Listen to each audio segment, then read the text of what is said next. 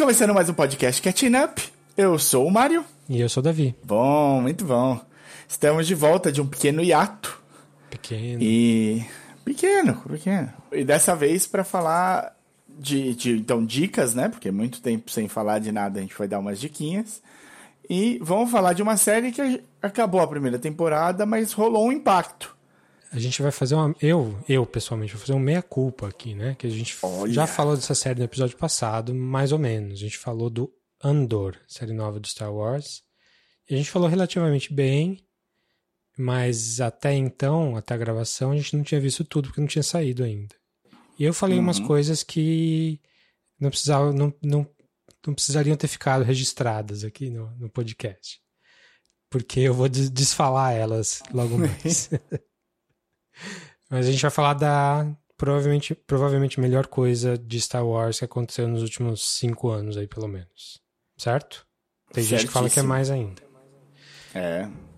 Então, espero a gente falar de Andor. A gente vai falar.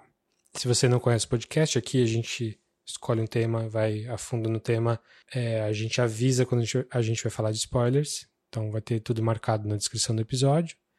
Inclusive, tudo que a gente fala, inclusive as dicas que a gente vai dar, estão também na descrição do episódio, com links, com a minutagem certinho para você se achar, passar para frente, voltar. Então não se preocupe aí quando a gente for falar de Andor, se você não viu ainda, é, a gente vai falar sem spoiler antes e depois com spoilers. Perfeito. Não, não dá para você parar, assistir a série toda se você gostar da premissa Volta e voltar para ouvir o que a gente disse. Como esse é o episódio 98 do podcast, sim, Vou, vou aqui fazer um spoiler Opa. do podcast. O podcast vai passar por algumas mudanças, né? São cinco anos e meio gravando. Estamos indo. Ah, mais de cinco anos e meio, é, estamos a gente tá chegando encaminhando. Nosso primeiro episódio no... foi de abril de 2017. Olha. Então a gente está indo para seis anos agora. Entramos, entramos com os dois pés no nosso sexto ano. A gente tá na, na verdade, a gente está na sexta temporada. É, é isso mesmo. E claro, né? A vida. Muita coisa aconteceu na vida dos dois aí. Nesse tempo, você teve dois filhos ou Não, o, o, Daniel já estava? O Daniel, Daniel já, já tinha. É. Então já tive tava. mais um filho. Teve só o segundo. Aí eu tive Comprou mais. uma casa. Mais, comprei uma casa, tive mais um cachorro. Aí depois menos um cachorro, aí agora mais um cachorro de novo. É, essa matemática canina é. é dureza, porque ela é muito triste. Acontece. Machuca, machuca muito. Então a vida foi, a vida foi fundo. A vida foi fundo, fez que foi, fez que não foi, acabou fundo. E a gente, o tempo, né, para gravar mudou. É, nosso, a gente sem dúvida sabe que tem uma pessoa que acompanha a gente religiosamente, agradece muito a todos vocês. Mas também a gente nunca chegou aos números, né, que poderia fazer a gente largar tudo e focar mais no podcast. A gente faz por amor, faz por gostar de falar sobre cinema, sobre TV, sobre cultura pop no geral. É onde a gente se sente feliz, né, vendo essas coisas. A gente faria isso de graça, inclusive faz. Inclusive pagando, a gente paga. Faz pagando, a gente paga para fazer. Então, é, claro, a gente vai passar por algumas mudanças porque agora o tempo, o tempo tá menor, as condições estão menores. Então, a gente vai até o número 100 do podcast para ficar redondinho, bonito, sem mudar o formato. Então, mais três números vocês estão garantidos, o formato vai vir igualzinho. E aí, a partir daí, vão ser formatos menores, é, menos, men menos verborragia, menos rococó. Mentira, não posso garantir. Mas oh, vão ser formatos menores, coisas mais encaixadinhas do que está acontecendo no momento, ou de alguma coisa muito legal. E mais rápido, pílulazinhas, drops de catching up e eventualmente para grandes assuntos, para especiais do que a gente já, vi, já viraram é, é, marcas registradas aqui do podcast, a gente vai se juntar de novo e fazer, ter convidado e tudo, tudo igual. Então, episódios maiores quando for necessário e pequenininhos para manter uma periodicidade aí para vocês poderem pelo menos ter novidade chegando e não ficarem órfãos do, do, do, podcast também, assim como a gente também ficaria, porque faz parte do, do nosso dia a dia há, cinco, há mais de cinco anos, gravar o podcast, editar podcast, fazer capa de podcast, colocar nas redes sociais podcast. Não, isso fez, isso fez parte da, da nossa vida de verdade, né? Tanto gravar quanto fazer todo esse resto, mas também a gente vai assistindo coisas já pensando no podcast, né? O que, que eu vou falar Sem disso? Ah, esse aqui, esse aqui vai pro podcast, esse aqui não vai, esse aqui deixa pra lá. Então... É, não, é sempre legal quando alguma coisa vem e é muito boa, muito forte, e a gente ao mesmo tempo já pensa assim, putz, vai ter de ter um episódio disso, não tem como não ter um episódio de, disso esse ano. e aí é, tiveram vários e todos eles depois entram no Melhores do Ano, sem filmes, que são. Então, então, a gente né? tem esse episódio mais dois com certeza, que já estão planejados, já temos temas e coisas escolhidas e tal. Vão sair relativamente próximos. E aí depois a gente vai falando. Isso. E aí vai, vai rolando, vai rolando, mas vai, preparem-se para pequenas mudanças aí. Sim. Vamos lá então, sem chororô? Sem chororô, sem churumela. então, que, vamos começar com mais diquinhas? dicas? Como é que você tá aí? Tem, tem bastante diquinha, assim. E essas dicas são dicas menos... Recentes. Menos recentes, dicas mais heterodoxas, assim. Nós nunca fizemos isso antes, tá? Para vocês que, que acompanham, a gente nunca falou assim, puxa, faz mais sentido deixar esses filmes, séries que são mais recentes para o próximo episódio e vão dar as dicas de coisa mais antiga, porque essa aqui é uma série que já saiu tem um tempinho. Nunca rolou esse, esse, essa conversa aqui. Tá até parecendo profissional o negócio. é porque tem muita coisa também, né? Muita coisa. Então, você quer começar ou começo eu?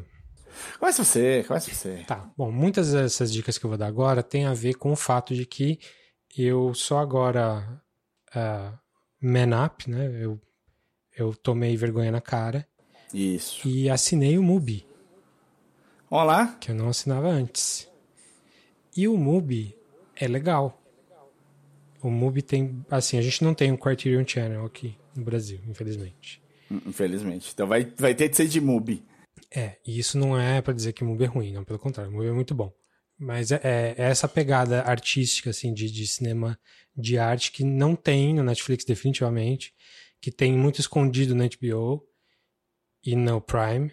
E também tem muito no catálogo assim, secundário do, do Star Plus ali. Então, fica faltando um serviço legal de streaming para filmes de arte, novos e velhos.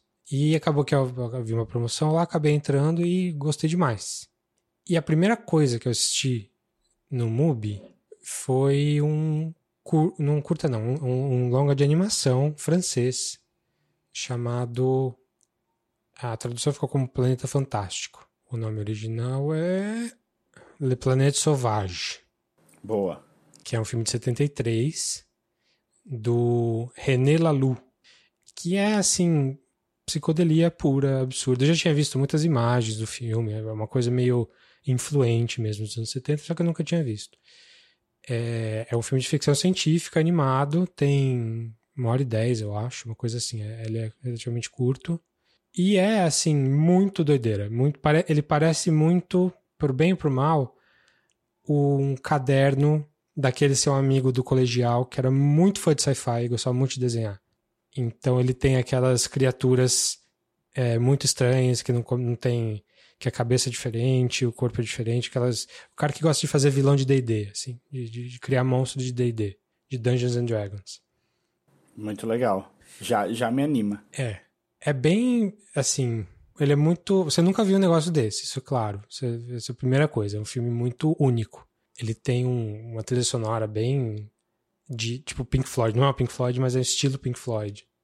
E a história é bem bizarrona, assim. É num, num futuro super distante, num outro planeta, onde os ETs desse planeta, que são seres gigantes para nós, escravizaram os humanos e levaram para lá eles pegam os humanos na mão, assim, eles são os, os pets deles, os brinquedinhos, você dá pra criança e tal. Toma seu humano aqui. É, mas é isso mesmo, começa assim.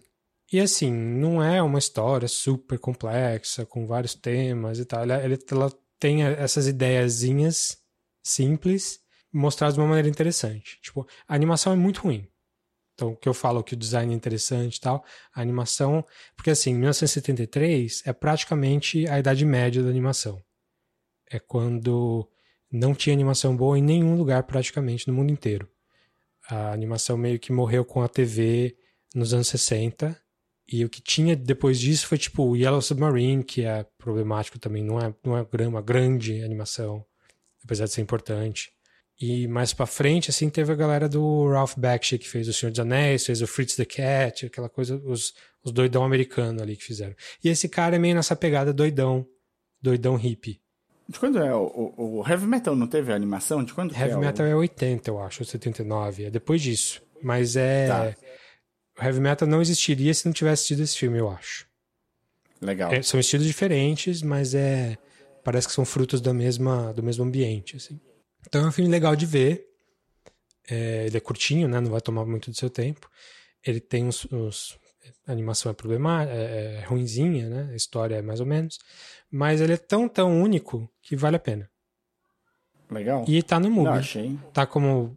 Acho que tá completo fantástico, mesmo em português, ou Fantastic Planet em inglês. Mas o, o, nome, o nome original é Planeta Selvagem. Você não, não, nunca tinha visto? Nunca tinha, nunca tinha ouvido falar. Gostei. Me parece bem uma coisa do, de influência de quadrinho francês também. Uma coisa. É, assim. O Moebius. Se o Moebius tivesse envolvido nisso aqui, ia ter ficado muito melhor. É. É. é eu, eu, pensei em. Tem, tem cara de coisa que o Moebius, o Bilal, o. É, eu acho que do... o Moebius viu isso com certeza na, na juventude, começo da idade adulta dele. Eu não sei como é que ele estava em 73. Já estava fazendo, né? O Incal é de quando, você sabe? 80, a primeira edição. Essa pegada parecida do. do o Jodorowsky. O, o Jodorowsky, é. É essa pegada, tipo, meio chocante. Tem umas coisas bem grotescas que acontecem no filme. Assim, não é super gore, mas tem alguns momentos, sim. Enfim, ficção científica francesa, bizarrona, assim, bem diferentona, bem para chocar. Tem uns problemas de parecer um pouco juvenil demais, até o design. Tipo, parece que o desenho tecnicamente não é muito bom, sabe? Você vê, as pessoas são muito de perfil, é, a, a, animação mesmo, o ciclo de, de, de, andar das pessoas é bem zoado. Mas o filme não é para isso, assim. Ele, o legal do filme é quão inventivo ele é e, e ele foi feito nessa época em que a animação estava praticamente morta.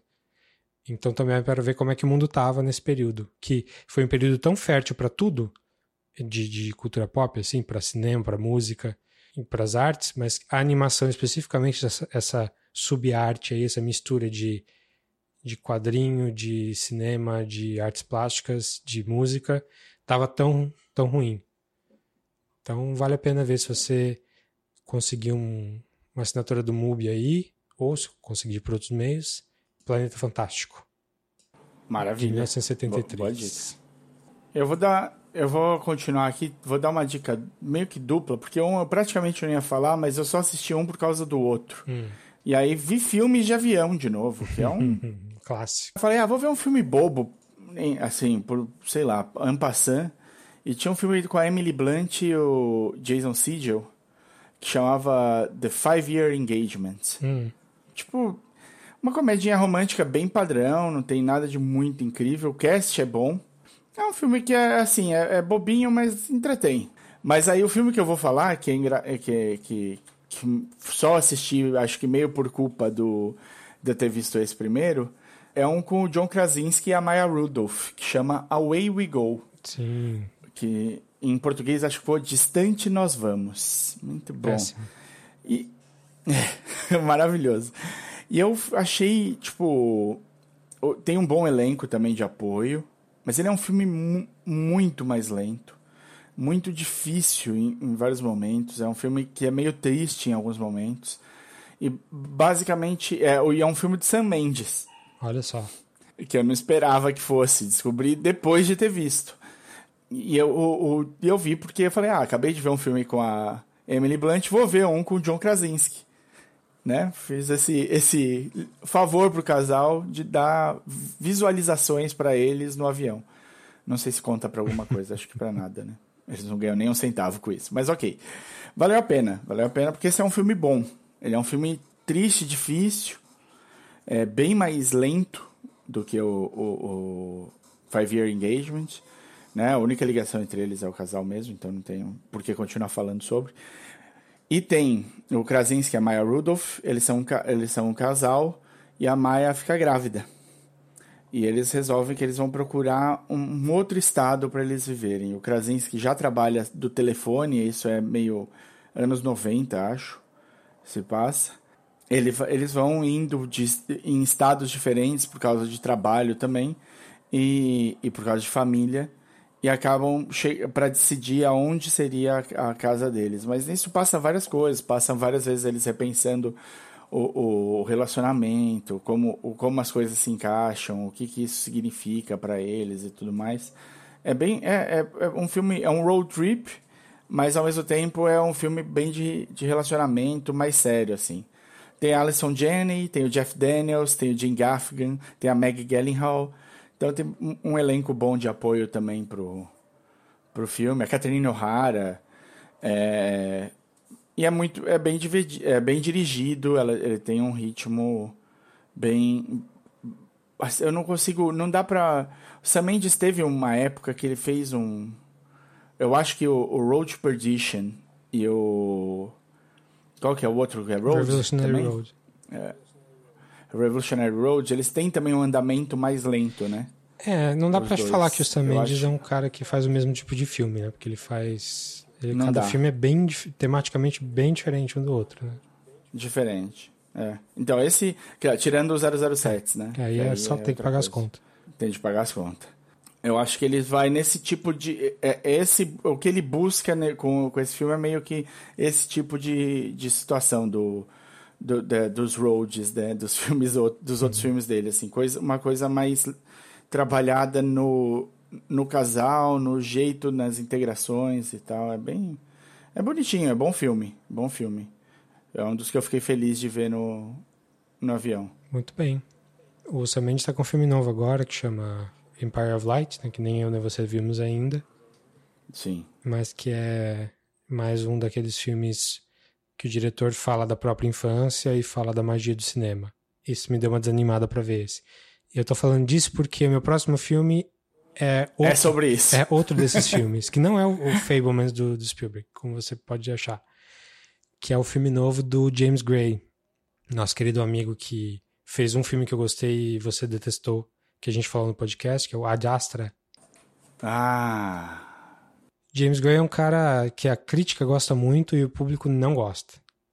Eu geralmente não gosto dos filmes dele e gostei muito da Ad Astra. E aí ele saiu um filme novo chamado Armageddon Time. Filme que veio para o cinema no Brasil e já saiu de cartaz, mas estava até bem pouco tempo. Ah, não, e esse, esse é um dos que tá meio que o pessoal tem um Oscar Whisper, assim, não tem um, Puts, um pessoal falando?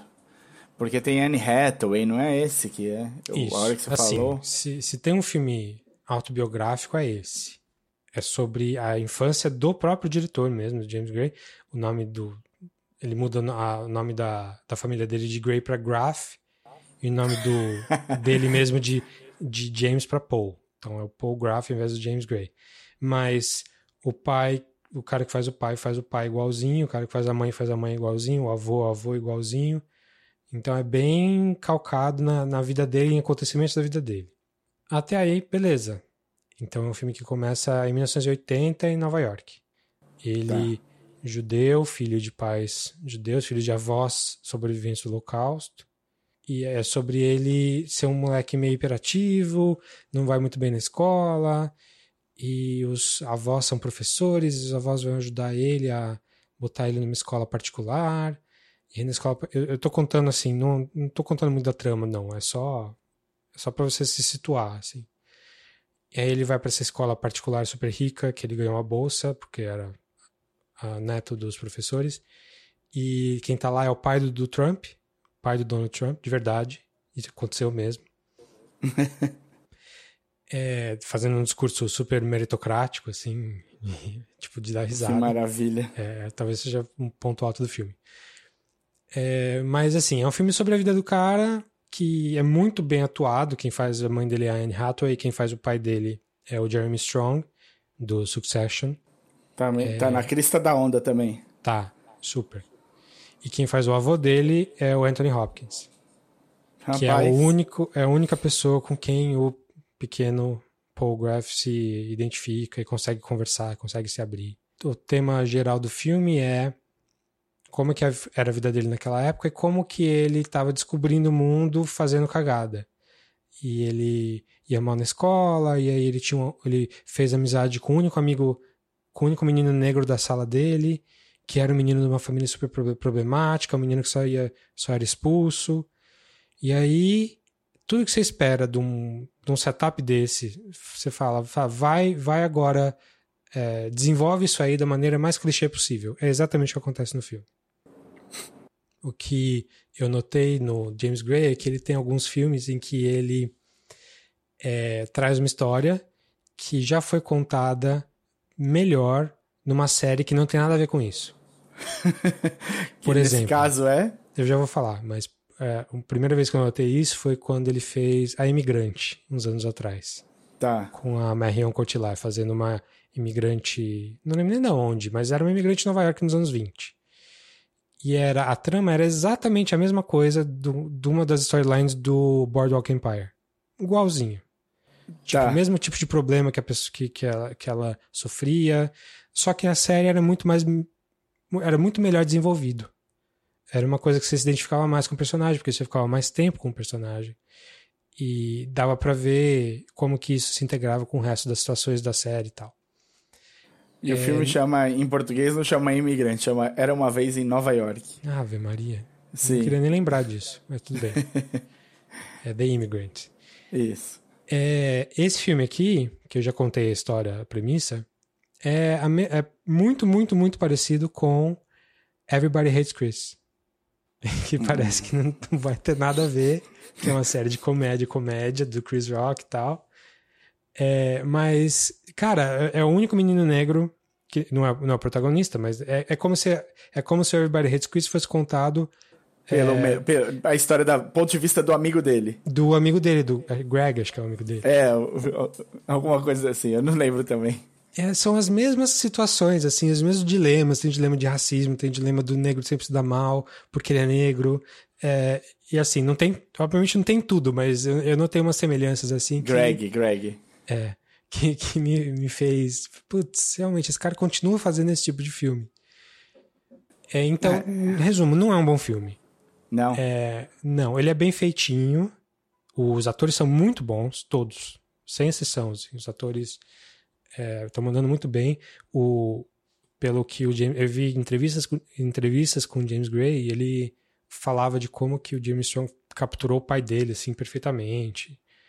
É, e o James Gray é um cara interessante de se ouvir falar. Se você gosta de algum filme dele assim e quiser ir atrás de alguma entrevista dele, ele é um cara interessante. Mas eu não consigo gostar da maioria dos filmes dele. Se você lembra do Adjastra, o Adjastra tinha muita questão de complexo do, do filho com o pai. Nossa, a Jessica Chastain faz a Marianne Trump. É, exatamente. é. é pois é. muito é. bom. E nesse filme dá para ver o pai dele de verdade, como que o pai dele era o, o pai do, do, do, do, personagem, não o pai do Trump. Uhum. É, como que o pai dele era. Como que eles tinham essa briga sempre, assim, dá pra ver isso ali, e é bem feito. Mas a história e o, o da onde que o filme tá vindo, tipo, é a vida do, da infância do diretor, tipo, cara, você tem todo o direito de fazer, falar da sua infância. Beleza, fala da sua infância, é, é a sua arte que tá ali, mas será que a gente precisa de mais um filme sobre infância? Eu vou ver o filme da infância do Spielberg, que eu não vi ainda. Mas, pô, é o Spielberg, né? Uhum. O cara é, é um artista, um dos maiores artistas do século XX e XXI. Quem é quem é o James Gray na fila do pão, né? Na fila do pão, exatamente. Lá, se o Picasso tiver falado da infância dele, eu vou ouvir. Mas o James Gray, sinto muito, assim. Por mais que ele seja um bom artista, eu acho que para você falar da sua própria infância, acho que você precisa ter um pouco mais de motivo. Se não, você faz o filme e mostra pra sua, pra sua família no, no fim de ano, assim. E aí, parabéns. A parte que vai além da história dele é muito clichê é muito. Ah, vai falar do Trump, vai falar do Trump, vai falar de racismo, vai. Mas tem muita, muitos buracos que o filme cai, no sentido de, de você usar personagens é, de minorias de uma maneira que só servem para ensinar uma lição pro, pro protagonista, sabe? Uhum. Que meio que tá, tá velho já. Estamos, estamos cansados um pouco disso. Ele é de então, Nova é York, né? o, o James Ele Gray. é de Nova York. Porque ele só Isso. fala de Nova York. É, ele é Upper, Upper West Side. Tirando a de Astra, que se ele tivesse como, ele colocava Nova York lá, mas de resto. Não, tem o filme do, da floresta lá da Amazônia, que é Londres. Londres e Amazônia. Ah, Z, a Cidade Perdida. É, é. Z. É, Esse daí eu não consegui terminar. Engraçado. Esse filme tem coisas boas, mas no geral eu também não gostei, não. Cara, tem alguma coisa com ele. Eu vou ser, eu vou ser sincero. Porque todos os filmes do, do. Eu tava vendo agora. Todos os filmes do James Gray, antes de sair, tem um, um burburinho rolando em volta. É, o, o- ele é muito querido pelos críticos, é isso. Porque eu lembro que, assim, eu- o Fuga para a Odessa, que é o primeiro dele, eu vi, tipo, há muito tempo. Não, não no- na década de 90, mas no começo dos anos 2000. O, os Donos da Noite, eu lembro quando foi sair, só falavam que essa merda ia, era, ia ser boa, cara. Desde lá, Pois é. que loucura. E, eu- e os Donos da Noite eu achei legalzinho, eu não achei incrível. Quando o, o, o Lost City of Z... Cara, o Z, The Lost City, acho que é, é essa... The Lost City of, of Zed, né? Of Zeds, é. Isso, ah, é por isso. É. o, o... Nossa, eu lembro também, um pouco antes de sair, não sei se é o, é o elenco que ele junta, talvez, não sei o que é. Tem gente que tá ouvindo isso aqui que tá querendo bater em nós dois, que deve adorar o James Gray. Então sinto muito, Ah, é, não é nossa praia. não. Mas enfim, o filme que tava no cinema tá com cara de filme que vai entrar, tipo, no Star Plus em algum momento, assim. Boa, É um filme de estúdio que vai entrar no catálogo, mas sem muito alarde. tá. O que mais você tem aí? Alice in Borderland. Hum, Então, Alice in Borderland tá no Netflix, eu falei dela aqui eh, bastante, na- acho que no, no ano passado, quando ela saiu. sim. E ela veio para uma segunda temporada, acho que ela é baseada num mangá é, japonês, ela é inteira produzida no Japão. É uma série muito bem produzida, muito bem acabada, os personagens são muito legais. E ela começa muito, muito bem a segunda temporada. Começa muito forte. é, com dois. é, A história do Alice in Borderland. Três amigos estão em Tóquio e eles vão naquele famoso cruzamento de Shibuya. E um sobe de cavalinho no outro, eles ficam zoando, abre o farol, os carros começam a vir, é aquela loucura, eles tentam sair correndo ali no meio, eles acabam fazendo um mini acidentezinho de carro. E tem um guardinha que vê, e o guardinha vai atrás deles para dar uma multa neles. E eles passam correndo e entram na catraca do metrô e se escondem no banheiro do metrô. Quando eles estão indo pra, em direção ao metrô para passar e se esconder, começam a explodir uns fogos de artifício no céu. Eles, nossa, nossa. Eles entram na catraca do metrô e vão pro, pro banheiro. O, quando eles saem desse banheiro, não tem ninguém em Tóquio. À noite, depois de um dia deles lá, eles olham e acende uma luz num lugar. E eles vão para esse lugar e é um jogo. Assim que eles passam pela porta, eles não podem mais sair e eles estão dentro desse jogo. E esse jogo, esse jogo ele tem uma dificuldade que é o número da carta e um tipo de jogo, que é pelo naipe de- da carta, isso de um baralho comum. Então eles entram num jogo sem entender nada e esse jogo é mortal. Quem perder no jogo tá morto. Quando você termina esse jogo, você ganha o número de dias para continuar vivo, que é a dificuldade da carta. E é essa a síntese da, da, da, da série. Você tem cartas de espadas, é, desafio físico, cartas de, de copas é um desafio de confiança, a de ouros, que é de inteligência, e a de paus, que é de trabalho em equipe. É isso. A segunda temporada começa muito bem, com dois jogos super complexos, super legais de ver. Aí ela dá uma rateadinha, né? Muda aqui um pouco, uma, a- um ali outro pouco. Mas o último episódio é muito, muito bom. Claro, no último episódio eles deixam uma frestinha aberta para se quiser fazer uma continuação. Mas eu não consigo imaginar ter uma continuação. Ele, ac- ele para mim encerrou ali. Eu não, não- ninguém falou nada ainda, mas para mim encerrou, encerrou ali. Então, vale, vale bastante pela segunda. Também. As duas, as duas temporadas são boas. Tá no Netflix. Muito bom. Então, Alice in Borderland, temporada 2. estre- Saiu agora há pouco? É isso? Saiu há pouquíssimo tempo. Acho que no meio de dezembro, começo de dezembro. Beleza. Você falou do nome do Away We Go, que realmente está traduzido no IMDB de um certo jeito, mas acho que eu vi aqui, quando saiu no Brasil, o título era Um Lugar para Viver. Ah, muito. É, melhor. Melhor, melhor, do que longe ah, nas não, ruas. é, longe nas ruas. Eu acho que eu, talvez o MDB esteja traduzindo automaticamente, usando o Google Translate ali no negócio. Ou, sei lá, algum outro lugar em português que foi assim. Enfim, eu falei porque eu tô procurando para ver onde que tá passando e não tem nenhum lugar. Tem para alugar na Apple só. Não tem streaming. Muito bem. Então eu vou voltar a falar um pouquinho do Mubi depois do seu Netflix aí. Tem mais alguns aqui que eu quero falar que são do Mubi. Beleza. E esse foi também um dos primeiros filmes que eu vi lá, que era um filme que eu já estava querendo ver, um filme francês chamado Le Trou. Le, Le Trou ou Le Trou. Eu não sei, eu de novo não falo francês direito, Le mas Trou. é O Buraco. É um filme de 1960, do diretor Jacques Becker. É Trou. Trou. Trou. Trou. Né? Trou. Isso, com o Rzinho. Le Trou. Isso. O Buraco é um filme de prisão, de escapar da prisão. É basicamente isso. Então, é um filme em que o diretor começa o filme, ele abre o filme e fala: Olha, eu vou contar uma história que me contaram que aconteceu há 20 anos atrás.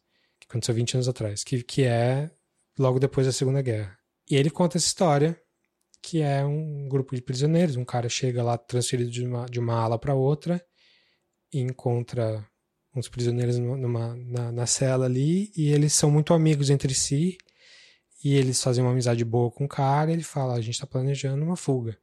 E aí ele topa, e é um filme de processo, é um filme, tipo, é, como que eles vão fazer isso? É basicamente isso, o filme inteiro é isso. O que, que é legal nesse filme? É um puta filme tenso, é um filme de processo que te mostra a parte chata da coisa. Tipo, eles estão cavando, Geralmente um filme normal vai ter, eles começam a cavar, fazem as três, quatro pás assim, e aí corta e depois você vê o buraco feito. Nesse caso não, nesse caso você vê a galera ali sofrendo para cavar. Dá para ver que os atores sofreram para fazer o negócio. E fica ali minutos e minutos de você acompanhando o processo deles ali.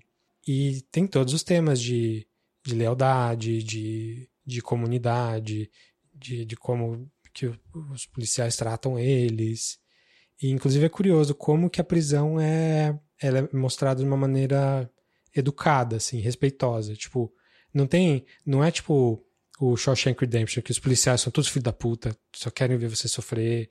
Não, aqui a galera trata bem mesmo, fala, não, tá na hora de você comer, é, você precisa de alguma coisa, você fez uma coisa errada, eu vou deixar passar dessa vez.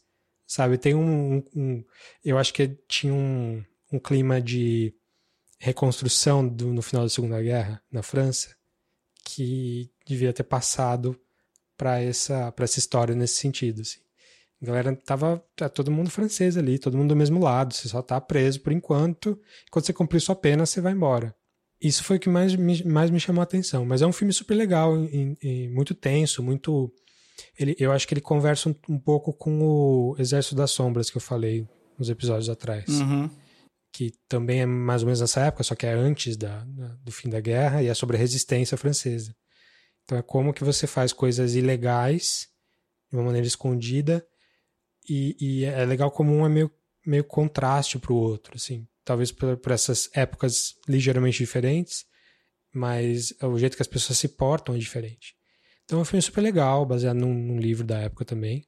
E tá no MUBI, ou tava, talvez tenha saído já. Mas se você conseguir achar aí, Le Trou, Le Trou O Buraco, de 1960, do diretor Jacques Becker, o Becker. Muito bom. Parece legal mesmo. É bem legal.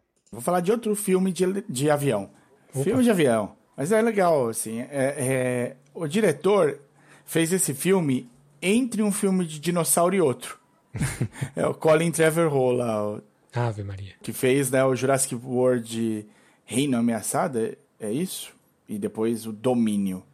Jurassic World Domínio, que é o último. É o, o, o diretor dos dois. Uhum. E no meio ele fez esse Book of Henry, o livro de Henry. Você, você viu esse filme? Oi? Quero ouvir o que você tem para falar desse Você viu?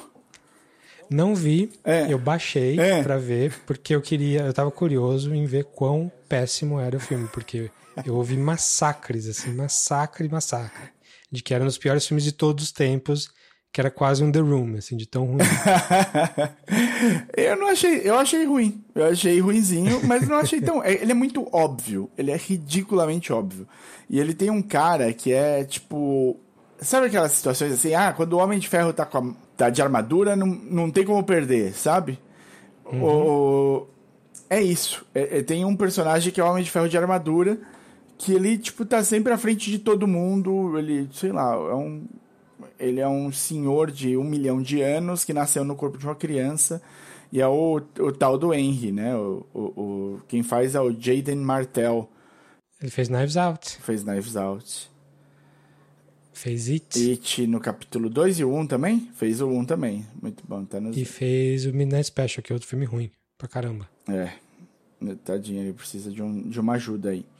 Então, o filme, o filme é ruim, porque ele é muito óbvio, assim, o, o elenco é bom, você olha e fala, pô, legal esse elenco, né? Os caras uh, conseguiram Naomi Watts. Então tem, tem um pessoal bacana, você fala, ah, eu vou ver, vou ver esse filminho. E eu, assim, eu, eu acho que o pior dele é isso, ele é muito óbvio e ele tem essa... Ele faz nesse filme, ele tem um irmão que chama Jacob. É, ele tem um irmão que chama Peter, certo? Certo, isso. O, quem faz o irmão dele é o Jacob Tremblay, que é o menininho do Room. Ah, olha tá lá. famoso e tal. e no Knives Out, o papel que ele faz no Knives Out é o Jacob Tremblay. Tipo, uma zoeira sobre o Jacob Tremblay. Ele tava, então, Olha que maravilha. Piadinhas internas do Knives Out. Aí. Trabalharam juntos. É, né, ele tem uma cara fofinha, né? O Jacob, Jacob Tremblay. É, tipo, parece... Ah, hoje em dia não, né? Ele já cresceu bastante, mas no... Nesse filme ele era o irmão fofinho, que precisava ser protegido e tal. E é, e é isso, tipo, é um menino que percebe que o, o, o Jim Norris é o, o, vizinho dele e ele percebe que o Jim Norris é, abusa da filha, da Maggie Ziegler. E que, é meio, que na verdade não é filha dele, ele casou com a mãe dela e a mãe morreu. Acho que se eu não me engano é isso. Eu já aqui tô. E, e, a mãe, e a mãe do, do Henry é a Naomi Watts, que tenta ser a melhor mãe do mundo tal, mas é mãe solteira, ela tem que se virar e ela conta demais com o Henry, porque o Henry é um gênio em tudo. Então o Henry resolve todos os problemas. Ele fez aplicação para a mãe de um jeito que a mãe. Tipo, Foda-se, eu não vou nem falar. Senão, estraga. O que faz o twist do filme é o Henry descobre que ele tem uma, um câncer, acho, sei lá, é o X. E, vai, e, tipo, não tem cura. E aí ele deixa um livro de anotações para mãe salvar a menina, a, vi, a vizinha, do, das garras do, do vizinho malvado. E aí, meu, é um. É tipo The Incredible Machine, assim. Precisa apertar um botão de um, num lugar, correr até outro lugar, ligar uma luz, descer, fazer. É, tipo. Um, o menino estava muito à frente. Então, é, é isso. Eu acho que, que, que deu para você entender o, a pegada do filme. E, tipo, não tem uma linha de novidade no filme, assim. Hum. Uma linha. Nem para isso. Nem para isso. É, é, tipo, ele é, é, óbvio do começo ao fim. É, não sei se você ligou quem que é o Colin Trevorrow exatamente a pessoa, assim. Ele, ele começou como um diretor indie de um filminho super legal chamado Safety Not Guaranteed. Ah. Com, com, é um filme de, de viagem no tempo, aqueles pequenininhos que, é, que meio que se fecham. É com o Albert Plaza e o Mark Duplass. Ó, oh, legal, hein? 2012. E esse filme meio que lançou ele. E depois disso ele foi... Ele caiu meio que no colo do, do Jurassic World, no primeiro. Aí depois ele só foi caindo para cima. Que o Jurassic World é ruim. Aí ele caiu para cima, fez Book of Henry, é péssimo. Caiu para cima, ganhou o Star Wars 9. Ele ah, ia é, ser o diretor de Star Wars 9. Ele ia ser o diretor de Star Wars 9. E roteirista. Ele escreveu o roteiro. Como que será aí... que era? Tem, existe roteiro. Chama Dual Fates. É ah, que maravilha. A música, assim. da, a música do 1. É, do Phantom Menace. Isso. Música da, da, da, melhor música do Star Wars que não tá na, na trilogia original. Fenomenal. Quantas pessoas não usam essa, essa música para tudo, né? No... Sim. Enfim, esse, esse roteiro eu não li, não sei exatamente a história, mas o, ele brigou com provavelmente a Kathleen Kennedy e, e o, o, próprio J.J. Abrams. O J.J. Abrams. E caiu fora. E aí o J.J. Abrams reescreveu e eu não sei quanto do original do, do Colin Trevorrow sobrou no, no 9. Mas coisa, é, coisa boa não deve ser. Eu já abri, olha, eu já abri aqui a Wikipedia para poder ver o plot do, do, negócio. Mas, rapaz, é assim, eu tô pondo muito. Eu pus o 9 quase todo na conta do J.J. Abrams. Eu uhum. vou ler isso aqui e vou ver o que, que ele. o que, que ele tirou do, do Trevor Mas, Mas além de filmes ruins e, e, de estragar franquias que são boas, ele é notório filho da puta também. Então. Ah, é? É, parece que é. Mas o primeiro filme dele é, é bonzinho. O Safety Not Guaranteed é legalzinho de ver. Ah, Enfim. Ah, a premissa parece legal mesmo. É, é, não, Aubrey Plaza, né? Manda bem. Tipo, e é um filme. do Plaza também, pô. Do Plaza também. Tá, então falando, falando de Star Wars aí, vou falar de uma coisa do Disney Plus. Uma coisa do National Geographic, na verdade, que tá dentro do Disney Plus. Que é um documentário chamado Fire of Love. É um filme que tá aí com chance de concorrer ao Oscar de documentário. É um filme sobre, sobre um casal de vulcanologistas dos anos 70, 70 e 80, que é o Katia e Maurice Kraft, são franceses. É. E eles eram a, aquele tipo de cientista meio maluco que, que não tem muita noção e só vai fazendo, vai. É, o cara que não tem, não tem medo de morrer. O casal era assim. O cara mais do que a mulher ainda. Então, o que eles fizeram nos anos 70 ali foi avançar o, o estudo da vulcanologia é, muito porque eles iam na borda da cratera e eles inventavam umas roupas protetoras assim que hum, talvez nem ia proteger muito assim, mas eles faziam ali e botava a câmera na boca ali dentro, quase dentro da lava. Tem, eles gravaram, filmaram muito, muito material. E logo no começo já sabe que eles morreram nos anos 90, em decorrência do, do trabalho deles. Tá. É, então é um filme sobre é, a história deles mesmo, a história deles, é, tipo, como que eles, a, a, na carreira profissional deles. Eles nunca tiveram filho, então eram só os dois é, explorando o mundo e explorando os vulcões. E é um filme meio que uma homenagem a eles. Assim. Quem narra o filme é a Miranda July, é, e quem é a, a, diretora é uma mulher chamada Sara Dosa. Dossa. Hum. É um filme super bonitinho, assim, super. Dá pra ver a reverência que, que a galera tem sobre esse, esse casal. E, além disso, esse casal filmou tanto, tanto, tanto, eles têm tanto material de arquivo que e, e é uma coisa tão bem feita. O, o Maurice Kraft era o responsável por, por, por, filmar, por fazer a tractana que vai fazer a filmagem, por fazer, usar a lente tal na hora tal. E o cara era muito bom, muito, muito bom. Então as imagens são todas lindas. Tipo, tem cena da, da lava embaixo d'água, que o cara vai com a câmera embaixo d'água ali e você vê a lava virando pedra na hora, enquanto tá saindo do, do vulcão. Assim, super, super bonito. Que legal. Esse filme foi, foi feito em paralelo com um documentário do. Tô falando de documentário, todo mundo deve ter lembrado do Herzog, do Werner Herzog sobre o mesmo casal. O, o Herzog começou a fazer esse documentário, teve que parar.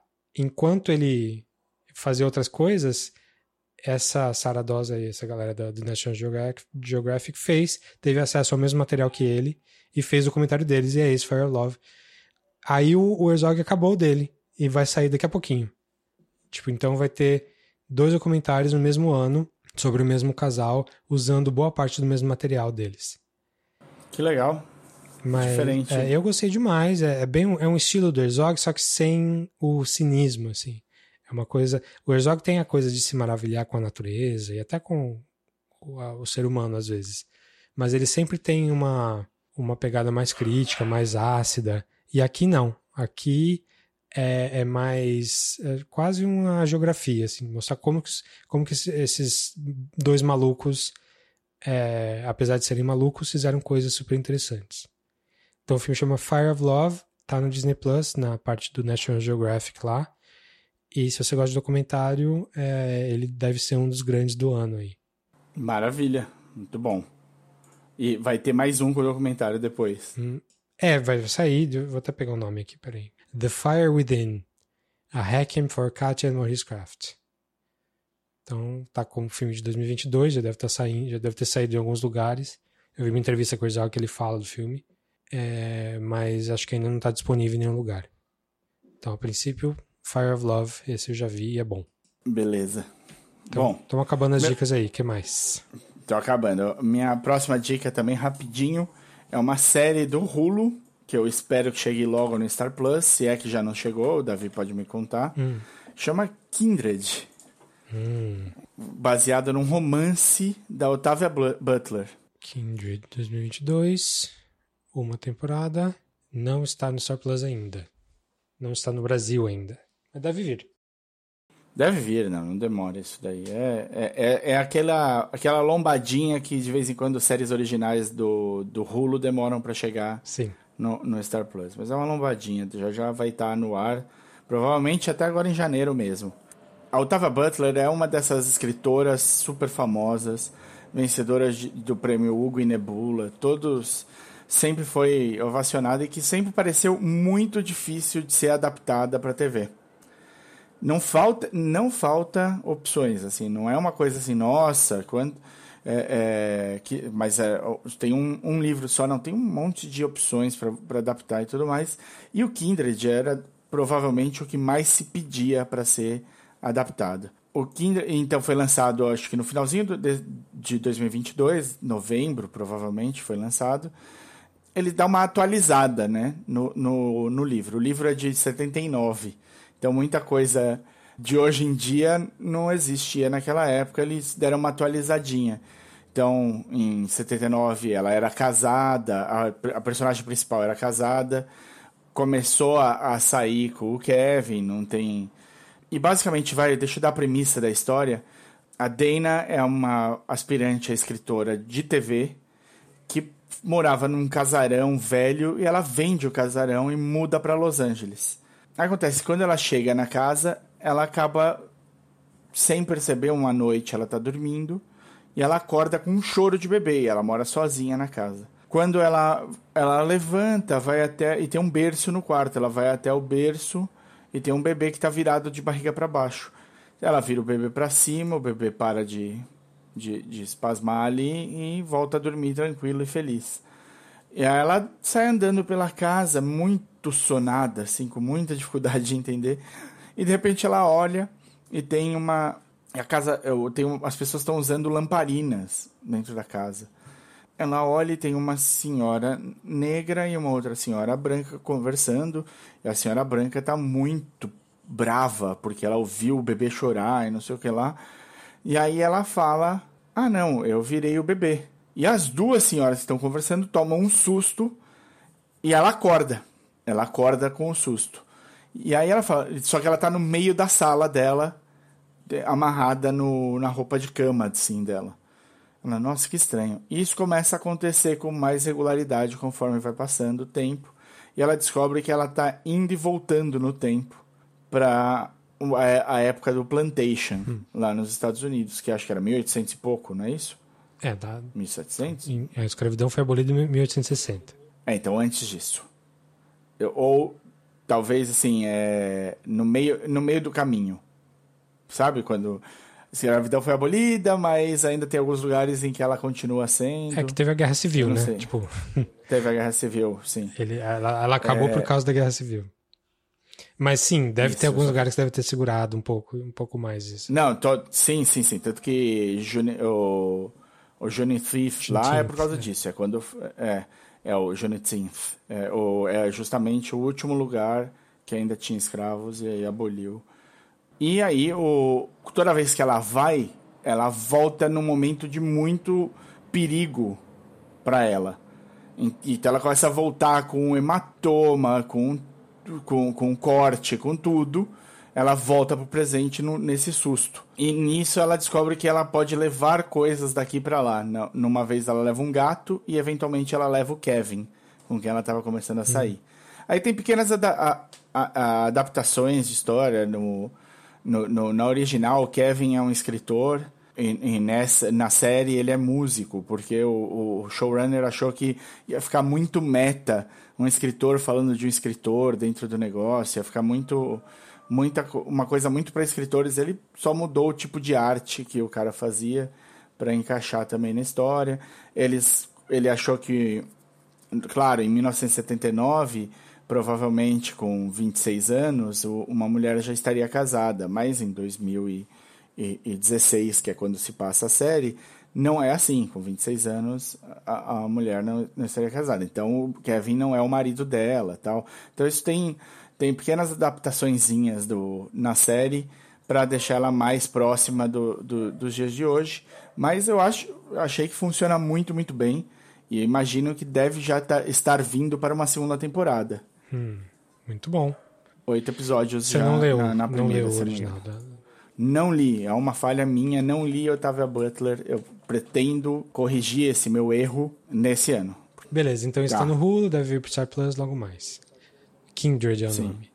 Tá, eu vou falar meu último aqui antes da gente ir pro, pro Andor, que é um filme, também no MUBI, então, de novo, fazendo propaganda pro MUBI aqui de coisas é, não mainstream filme de 87 do Abbas Kiarostami, o iraniano. Olha, faz tempo que eu não vejo nada é, dele. Até porque ele morreu há poucos anos. Não, mas quando faz tempo é tipo 2004, assim, a última ah, coisa que eu vi dele. Tem, tem faz tempo mesmo. Não, ele tem filme desde os anos 70. Enfim, eu acho, posso estar falando besteira aqui, mas eu acho que foi o primeiro filme que fez bastante sucesso dele. É um filme pequenininho chamado Onde é a Casa do Amigo? Em inglês é Where is the Friend's House? E em farsi eu não vou me arriscar a falar o título do filme. Mas é uma história super simplesinha de um menininho de 8 anos que mora numa vila, um vilarejo lá, que é um, inclusive onde o Quero me fez mais filmes sobre esse vilarejo, em que ele, sem querer, ele ele pegou da escola um caderno que era do outro amigo dele, que sentava do lado dele. O caderno, caderno era igualzinho. E o amigo dele tinha levado uma bronca do professor porque ele tinha esquecido o caderno num outro momento. E já era a terceira vez e o professor falou se você esquecer o caderno de novo você vai ser expulso. E é bem bem duro assim bem o professor tipo trata a classe bem de uma maneira bem com disciplina é, a ideia do, do, do filme é como que você deve criar a criança para ela ser uma, um membro produtivo da sociedade tem que criar com disciplina tem que criar com regras e tal e esse menininho, o Ahmed, fica com o caderno do amigo. E ele chega em casa, a hora que ele vai fazer a lição de casa, ele percebe que ele está com dois cadernos, ele fica desesperado. Nossa, eu preciso devolver esse caderno. E, e é fim da tarde, assim, já, ele, ele precisa... E o menino não mora no mesmo vilarejo, ele mora no vilarejo do lado. Que é meio rapidinho de ir, mas o menino só tem oito anos. E ele começa a falar com a mãe dele: mãe, eu preciso devolver o caderno. E a mãe não ouve, simplesmente não ouve. A mãe fala: Vai Ignora. fazer lição de casa, vai fazer, já falei, vai cuidar do seu, vai cuidar do seu irmão, vai não sei o quê. Então, o filme é inteiro sobre o menino é, tentando navegar nesse mundo de adultos que não escutam a criança para fazer uma coisa simples, que é devolver o caderno. Ele não sabe onde o menino mora, ele só sabe que é no vilarejo do lado. E, cara, o filme é tão tenso, mas tão tenso. Ele é tipo o Uncut Gems do, do Adam Sandler, assim, que, que as coisas hum. vão acontecendo super, super tensas, uma depois da outra. Você, você fala, vai, vai logo, vai, vai dar errado, vai dar errado. Não é nada mortal, mas é tudo. É, as coisas vão dando errado uma na frente da outra e você não sabe como é que ele vai resolver. Você fica muito, muito ansioso vendo o filme. A, a Yaska, minha esposa, estava vendo, ela teve que parar, porque foi muita, muita ansiedade, assim, hum. combinada. É meio gravity, assim, de uma coisa que impacta na outra, impacta na outra. Ele não acha, não acha, não acha a casa do menino, a casa do menino nunca. Nossa. então é um filme que era para ser uma coisa simples, assim, bonitinha, de amizade, do menino que tem que descobrir e tal, e vira um negócio é, mais sério, assim. Um, so, pra te manter na é, ponta total, da cadeira. Total, você acaba o filme com a mão suando quase. mas é um filme bem, bem legal, muito simples, assim, mas muito legal de ver. E, é, e, como que os adultos tratam a criança de uma maneira geral. Tem algumas, algumas falas mais é, voltadas para esse. para como criar a criança mais explicitamente, assim. E dá para ver como que é, tem questão cultural de que ah, na época, no Irã, talvez fosse assim, mas você vai ver coisas que até hoje ainda estão vivas. Assim, você fala com, como que o velho acha, como que o avô acha que o netinho deve ser criado. Bem, bem legal mesmo, sabe? É mais interessante ainda ver nesse momento em que a gente trata a criança de uma maneira mais protegida e mais tenta dar protagonismo para a criança. Sim. Hoje em dia, com oito anos, ele usaria o Google Maps. É. Ligaria para uma mensagem para amigo no celular ali. Ele, não, resolveu metade da pois é. tensão é. do filmes que não pode ter celular que estraga a história do filme. Então, o nome do filme é Onde é a casa do amigo? Em inglês é Where's My Friend's House ou Where's the Friend's House? E tá no MUBI. Então, bem legal aí de ver. Procurem. É de 87 do Abbas Kiarostami. É, eu, eu vi. Esse não é um nome estranho de filme do Kiarostami, mas eu não, não assisti também esse aí, não. Você tem mais um? Tenho mais um só para fechar. É, bom, falando de coisas que terminaram, eu terminei Die, que é um, um quadrinho. Um, um quadrinho. É, é, talvez seja a melhor coisa, né, que trabalhe a ideia de jogo de RPG em outro meio que não um jogo de hum. RPG. É muito, muito bem feito, muito bem escrito. O cara sabe do que ele está falando. Ele joga RPG, ele, ele passa a sensação de jogar, em, jogar com os amigos mesmo. Ele passa a sensação de jogar com os amigos depois de muito tempo que você conhece, que você mudou e que você envelheceu e tudo mais. Ele é, é, é muito bem feito, muito, muito bonita. Vale assim, é, vale muito a pena. São quatro encadernadinhas, fechado, números. lindo. O que eu comecei a ler, e aí é o que eu vou. Eu, vai ser minha, minha dica aqui, é uma série que chama 10,000 Black Feathers. Ela faz parte de um, de um universo maior que chama The Bone, The Bone Orchard Orchards? Bor Bone Orchard. Pomar. Pomar de ossos. Pomar de ossos, isso. Que é feita por uma dupla que chama Jeff Lemire e a Andrea Sorrentino. É quadrinho. Jeff Lemire e o Andrea é, Sorrentino já trabalharam juntos num quadrinho que eu li e falei aqui também, que chama Gideon Falls. É um quadrinho de terror com um, um, um terror meio onipresente, assim, uma coisa que mais de sensação do que propriamente na sua cara, assim, é uma coisa que te acompanha o tempo todo. Você sabe que está ali, você sabe que tem algo é, fora do comum acontecendo, mas é ele ao mesmo tempo não tem nada de susto, nada na sua cara, nada assim tipo muito bizarro. É aquela sensação de terror constante que, que também envolve investigação. É uma, um quadrinho que mistura investigação com terror, que é um de, desses bons, assim, que funciona super bem. É muito legal, assim. Tem gente que, que, que compara com, com uma, várias séries de TV e coisas assim, de, de nível de tensão e tal. São seis volumes, o Gideon Falls é grande e tal. E eles perceberam que traba eles trabalhavam muito bem juntos. Vezes, eu li outras coisas do Jeff Lemire. Jeff Lemire é, é, bem famosinho hoje em dia. Ele é o cara que criou aquele Sweet Tooth que virou série da, da Netflix. Ele tem, escreveu para Marvel, para DC, para um monte de coisa, criou o Sith Tooth. Então, é um cara que tá bem na bem no, no, no na onda aí, é um, um, um, cara que tá indo super bem, ele é canadense, se eu não me engano. E por acaso ele fez essa parceria com o André Sorrentino e deu muito certo. E o, eles resolveram então levar para próximo para o próximo nível, porque o André queria trabalhar com coisas mais obscuras, mais pesadas, mais terror mesmo ali. Ele falou, porque a gente precisa chegar numa coisa no estilo do Lovecraft, no que a gente for fazer. E eles criaram esse arco de várias histórias diferentes, separadas, que chama é, The Bone Orchard Mythos. E eles têm só duas coisas que saíram por enquanto no disso, que um é o The Passageway, que é o inicial, e esse 10,000 Black Feathers que começou agora, Acho que tem. Vai ter cinco edições, mas tá tipo na terceira ou segunda, segunda. ainda. Setembro é, outubro. Eu tô em. É, eu, ótimo, porque eu fiz. Eu, eu, são as duas que eu li. É bem legal, é muito bem desenhado, eu já. Já gostava muito do, do trabalho do Sorrentino, é muito bonito visualmente. E é a história de uma de uma menina que está criando um universo dela escrito e tal. Ela é meio solitária e tal. Ela acaba conhecendo uma mina muito, muito porra louca, mas que também leu tudo, porra louca assim, muito mais sociável do que ela, mas que também leu tudo que ela leu, também gosta do mesmo tipo de, de coisas criativas e tudo mais. E aí elas se juntam para terminar o trabalho que a, que a, que a mina mais fechadinha, mais tímida, é, tinha começado. Só que ela sabe que, eventualmente, o, o, ela vai percebendo conforme elas vão crescendo que a história vai ficando em segundo plano para a mina mais velha. Acho que é a Jack. Isso, a Jack é a, a mina mais sociável. E a Trish, ela começa a se, se ressentir disso, porque ela percebe que ela, a história delas vai ficando em segundo plano, sendo que elas juraram que iam estar sempre juntas e tudo mais e tal. O negócio que pega é que eh, você está acompanhando, na verdade, a Trish hoje em dia. E ela volta para a cidade em que elas cresceram. E ela vai ficar na casa da Jack com a mãe da Jack, mas a Jack morreu. Hum.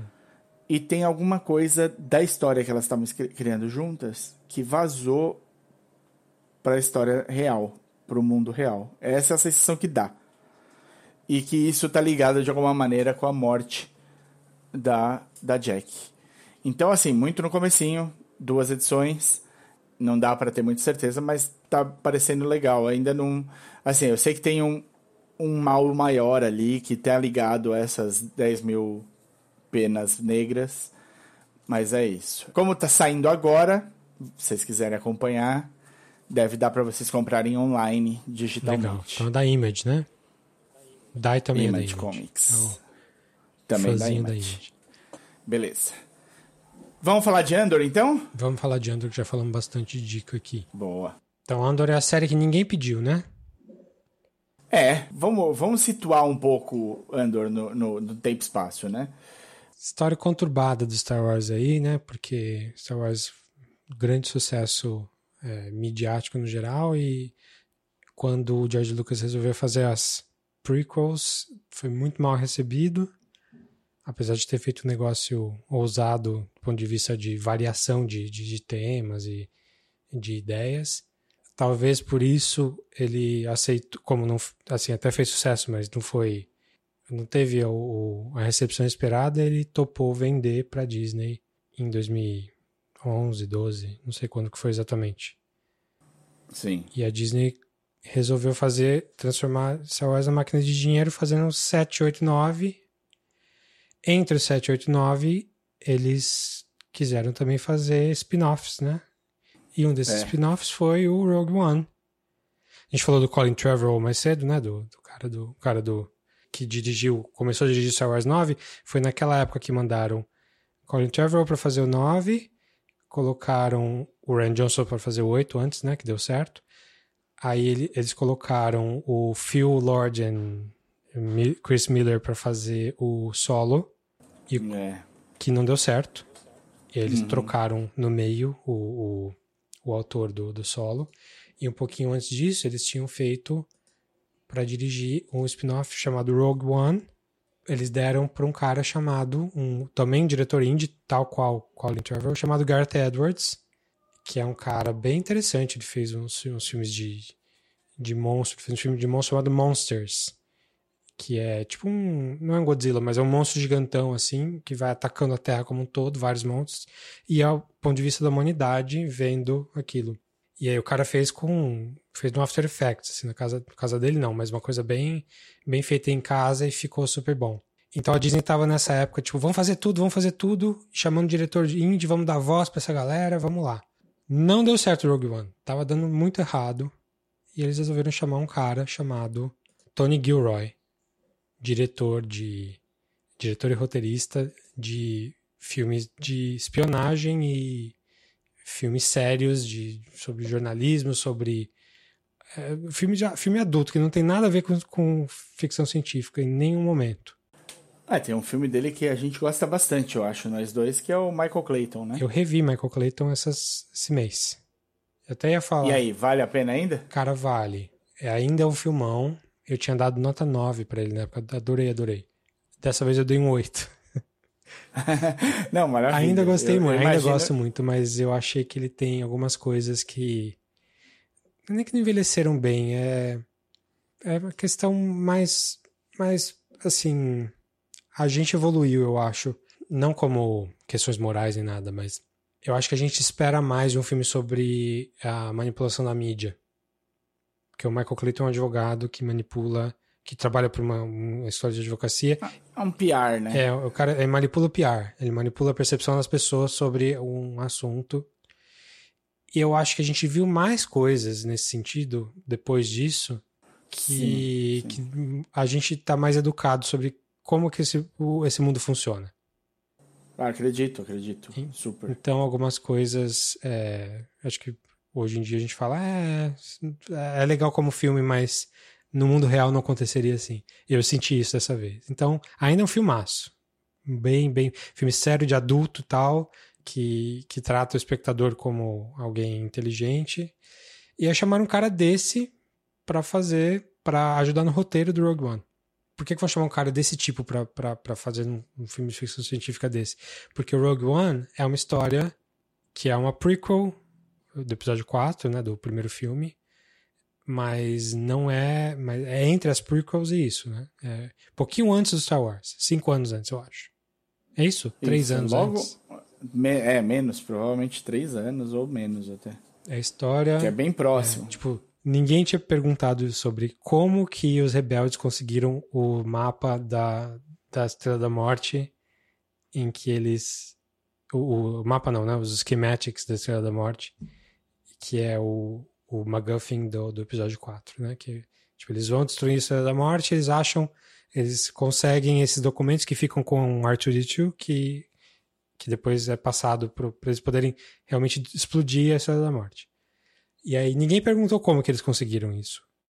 É, não, é, a Estrela da Morte tem uma falha crônica deixada e é um jeito dela ser destruída, mas precisava ser um tiro perfeito. Essa é a história do 4. Sim, e beleza. Né, os rebeldes querem chegar Ninguém nisso. Ninguém questionou a isso. Única, a única frase que tinha sobre isso é que foi muito penoso, foi muito mortal, mortífero, sei lá, conseguir isso. Muita gente deu a vida para que eles conseguissem esses planos. Isso. E aí resolveram. Mas era a única frase que tinha. E a ideia, eu não sei de quem foi a ideia do Rogue One, que eu também não pesquisei muito a fundo, mas a ideia era. E, e se a gente mostrasse a história da, do, dos rebeldes pegando uh, esses schematics? E beleza, e, e, e aí o, o Tony Gilroy ele criou uns personagens novos, levou a história pro, mexeu no final da história, mexeu em várias coisas, deixou uma coisa mais aparentemente mais séria, é, mais com stakes assim, com de vida ou morte mesmo. E um dos personagens que ele criou era um personagem chamado Cassian Endor, que quem fez foi o Diego Luna lá no Rogue One, que você já começa o filme vendo que ele, ah, esse cara é o Han Solo, mas ele é muito mais sério. Tipo, ele é é, se ele precisar matar, ele mata. Sabe? O Han Solo não mata. Acho que ele não matou ninguém. Matou o Jabba, não? Nem quem matou. Não, a, a Leia matou o Jabba. Não. É, Leia matou o Jabba enforcado, né? O, o Han Solo ele... nem atirou primeiro. é, o Han Solo mata só o, o Grido, né? Acho que, no, é. que eu me lembre, nos, na primeira trilogia só mata o Grido. É, eles matam Stormtroopers, né? Que não tem cara, não tem rosto, não são gente. Até sair o episódio 7. É os Stormtroopers não são gente. Já e aí o. Andor não, ele precisa matar uma, uma pessoa, ele mata pelo bem da, da, da Aliança Rebelde. E é um acerto enorme, né? Talvez a melhor coisa de Star Wars que saiu depois da trilogia inicial, né? Então, isso eu tô falando ainda do Rogue One, né? Falando em... É, o Rogue One. É, exatamente. O Rogue One é, é, legal, mas eu acho que ele tem uns probleminhas, assim. Inclusive com esse tipo de personagem. Tipo, eu acho que dá pra ver que é um filme que foi problemático e precisar, precisou de alguém para mexer algumas coisas. Porque às vezes, e ele acaba meio. O final é interessante, mas aí ele tem uma cena pós-crédito meio desnecessária. Né? Ele tem alguns problemas aí. Não é um, o melhor filme da, da Star Wars. É, mas é um dos bons, né? Um dos poucos é um dos que, bons. que vale a pena. É um dos... Sim. E um belo casting também, né? Um cast de, de gente semi-B, assim né? Porque tipo tem o Riz Ahmed, que não é, não vai, não vai ser um no, no, a capa de um blockbuster, Sim. né? Na... A Felicity Jones, que também não tinha grande, também não coisas. tinha explodido. Aí pegaram o, Mad, o, o, o Mads, que acho que talvez fosse o grande nome, que aparece quase nada. O Diego Luna, que é um ator mexicano, então, tipo. É, um ator muito respeitado, porque fez muitas coisas com o Gael, fez o Itumama também, Sim, mas assim, É, em sim, Hollywood sim, não, gente, né? Em Hollywood ele é ninguém. Ele era um cara. um- um- agora ele pode. Agora ele é. Sim. Mas ele era um cara que estava sendo conhecido no, no rolê, assim, porque mesmo o Narcos que ele fez pro Netflix, ele fez depois do Rogue One. Sim. É, acho que o maior Então, nome, é- mais do que o Matt Mikkelsen, é o Forrest Whitaker, né? Mas ele faz um papel Forrest pequenininho. Whitaker. Sim, não, menor, é, o, o- não, o Mads faz menor do que o Forrest Whitaker. O, o, Sal, o Sal Guerreiro aparece mais do que o Galen Erso, né? O Erso tem, sei lá, três pedaços no filme, costuradinhos ali, dá cinco minutos de tela. Pois é. Mas a equipe que vai, né? A equipe é muito boa. O Donnie Yen Sim, tá ótimo. o- a voz do robô é o Alan Tudyk, que é sempre excelente também. Enfim, Então, é uma equipe. É bem feitinho para um filme indie, só que é um filme indie de Star Wars. é, foi um acerto do, do da Disney com Star Wars, porque ninguém pediu, mas é, foi bem executado do jeito que eles fizeram. Diferente do solo, que ninguém queria mesmo, tipo, as pessoas sabiam do solo e sabiam que não queriam saber da, da, da, origem dele, e eles fizeram mesmo assim. É, acho que esse valeu, assim, valeu. É você que defende que o solo tem uma coisa boa, que é por causa dos parsecs lá. do Tem uma, é. Eu acho que é também ninguém. per- Porque os nerdola ficam falando, né? Quando. Quando. o- Eu adoro que você usa os nerdola, mas a gente não, né? Gente Ué, não mas é por comparação, nesse caso, eu sou menos nerdola do que esses Sim, nerdola. sem dúvida, sem dúvida. Quando o Han Solo fala. Não lembro, alguém fala que o Han Solo conseguiu fazer o Castle Run, né? Castle Run em 12, menos de 12 parsecs. E aí, se você é uma pessoa normal, você vai ouvir parsec e vai achar que é uma medida de tempo, que é menos de 12 parsecs. Mas parsec é uma medida que existe e não é de tempo, é de distância. E aí, quando você. Provavelmente o George Lucas errou, né? Só errou, se enganou. É como é que você vai consertar isso? Como é que você vai fazer um- uma run, tipo, um- uma distância de um lugar para o outro, e menos de tanta distância? É tipo, vou fazer daqui a Campinas em menos de 100 quilômetros. Tipo, como? Aí os caras acharam um jeito de justificar, que era pelo Asteroid Field lá, e Uhum. que o Han Solo achou. Spoiler pra Solo, né? Que é uma bosta de filme. E que o Han Solo achou o caminho mais curto do atalho ali e justificou, tá certo. Agora Parsec é distância mesmo. Sim. Não tá, não tá brigando com a realidade. Então E isso, isso eu gostei. É, não, esse, isso, isso ajuda muito. Mas eu queria falar que o louco do Han Solo é que, em relação ao Rogue One, ele tem nomes muito maiores, né? Nomes bem mais, bem mais sérios, assim, tipo... Até na direção, né? Tem o Ron na- Howard. Ron salvar. exato, é um filme do Ron Howard com o, o- a Emilia Clarke, que estava no auge do Game of Thrones, Donald Uhum. Glover, Woody Harrison, E a voz do robô é a Phoebe, a Phoebe Waller-Bridge. Que ainda não estava estourada, né? Ainda não... Acho que tinha acabado de sair o É, Fleabag. O Fleabag. Tandy Newton, John Favreau, Paul Bettany. Tipo, nome. E, e não. Meu, é ruim. É simplesmente É ruim. ruim. É ruim. É uma, é uma tristeza que, que tenham levado até o fim esse filme. Alguém devia ter puxado o plug e falado: não, volta, volta. Se a gente quiser lançar isso aqui, vamos fazer minimamente decente, vai? Pra não pegar mal. Mas é isso. A, a- a Disney pegou o brinquedo e falou: vamos tirar tudo que esse brinquedo puder dar. Vamos ordenhar essa vaca até ela tá magérrima morta. É isso. Ninguém perguntou, ninguém quis saber da onde que vieram a- os schematics da Estrela da Morte.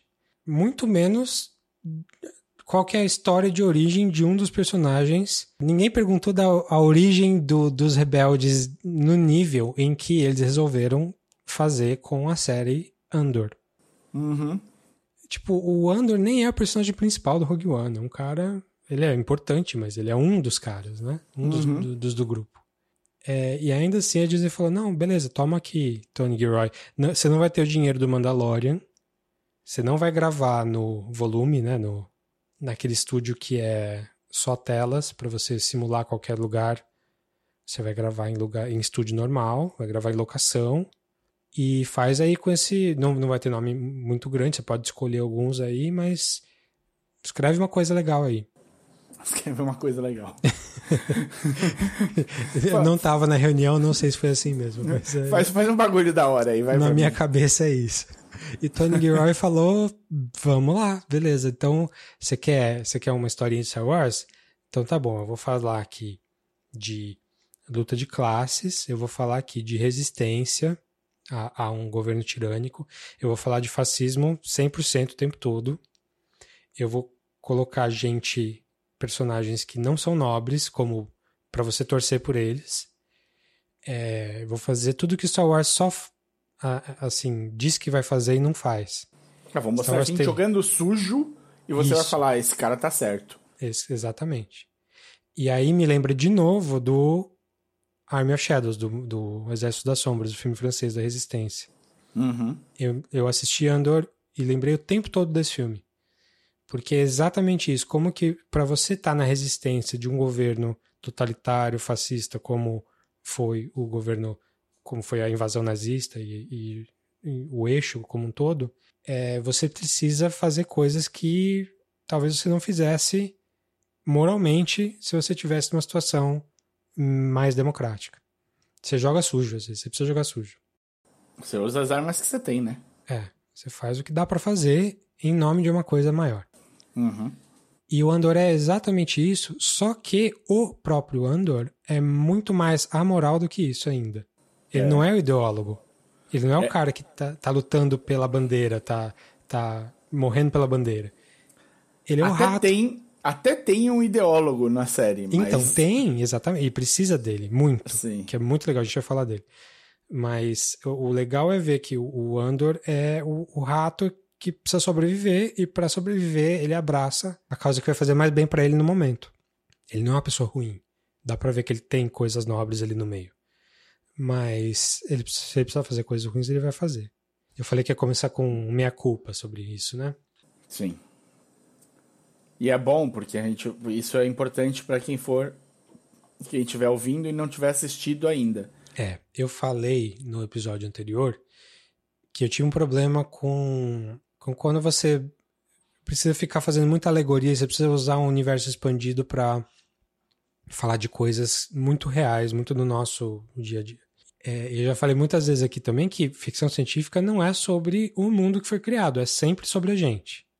E é exatamente isso. As melhores ficções científicas são sobre o ser humano e o ambiente em que ele vive. É, então, por que, que eu falei que. Ah, por que, que estão usando Star Wars para falar disso? Star Wars sempre foi sobre fascismo, sempre foi, com certeza. Uhum. Eu falei aquilo no, porque eu senti com os primeiros dois episódios, que era o que eu tinha visto até então, que eles estavam querendo colocar no universo Star Wars algumas coisas que o universo Star Wars não foi feito para segurar. E isso me incomoda um pouco às vezes. Isso não acontece só com Star Wars, mas acontece com qualquer coisa que faz muito sucesso, as pessoas querem fazer expansões que não cabem muito ali, e aí eu acho que a pessoa perde um pouco. O cara quer fazer, sei lá, quer fazer uma alegoria política no Senhor dos Anéis. Vou fazer um RPG no Senhor dos Anéis e vou fazer de politicagem. O Senhor dos Anéis não é sobre politicagem na maior parte do tempo. Pode até ter alguns, algumas coisas e tal. Mas tem lugares mais adequados para fazer isso.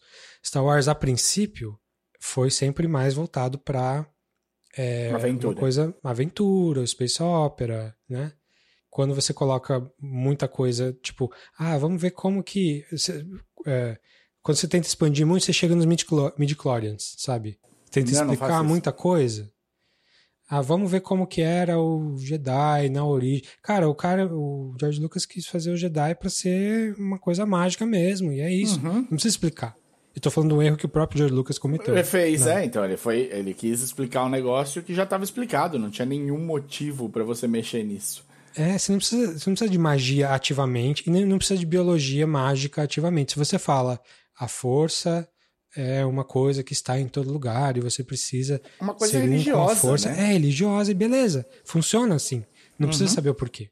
Então, a minha impressão era que o, que o Andor estava indo nesse sentido de, tipo, querer colocar muita coisa muito granular, assim, de ah, esse povo. E eu falei muito baseado com a, a, a origem do Andor personagem como criança, assim. Que ele era de um planeta, sem dar spoiler, assim, mas ele era de um planeta remoto, onde as pessoas viviam teoricamente em harmonia com a natureza. Avatar. e o Império foi lá e, e acabou com tudo. E, enfim. E aí eu comecei a ver, poxa, mas de novo essa história será que a gente não pode falar desse tipo de história de rebeldia contra um império aqui? Porque tem essas histórias aqui no nosso mundo, né? É, mas. E aí entra meu meia-culpa. Tipo, tava completamente enganado porque o jeito com que o Tony Gilroy levou essa história é muito bem feito. Eu achei assim. Fiquei de boca aberta conforme a série foi evoluindo, assim. Quanta coisa interessante ele conseguiu colocar ali. Então, você quer fazer um negócio que talvez não, não encaixe muito, você fica falando de fascismo, uma coisa que o George Lucas falou do Império só meio por cima, você quer ir muito a fundo nisso, você tem que ser muito bom. E o Tony Gilroy, para mim, foi muito bom. Muito maior, muito mais do que a minha expectativa. E, pra, na minha opinião, fez uma das coisas mais legais de Star Wars hum, de todos. Assim. Então, desculpa aí se. É, eu tava enganado mesmo. Tipo, não é desculpa se ofendi ninguém, não. não né? Eu tava enganado mesmo, porque isso é bom. Não, era, era muito no começo, né? A gente não tinha. Eu também tinha visto, acho que um episódio só, quando você falou. Você tem, você vai pela sensação que te passa, né? Naquele é. momento ali parece que vai para caminhar nesse nesse sentido. Aí você fala, bom, aí não vai ser tão bom. E eventualmente a coisa a coisa vai se encaixando. Eu acho que se uma coisa assim, Ai de mim, se você jogar isso na minha cara, eu vou negar. Mas uma coisa boa de estar numa plataforma de streaming como a Disney Plus é que se os, talvez Andor, começando como começou, no ritmo que começou, os quatro primeiros episódios, talvez não conseguisse atrair público numa TV aberta lá nos Estados Unidos, a ponto de talvez ser cancelada antes de acabar a primeira temporada. Antes de chegar no que é bom.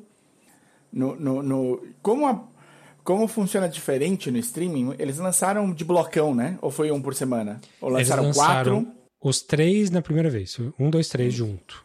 Tá. Que realmente é, é um bloquinho. Inclusive, a, a temporada inteira é meio que funciona em bloquinhos. O Tony Gilroy disse que não foi de propósito. Hum. Foi só como as coisas foram evoluindo. Mas um, dois, três é um bloquinho. Quatro, cinco, seis eu acho que é outro. E oito, nove, dez... São dez, né? São doze. Doze.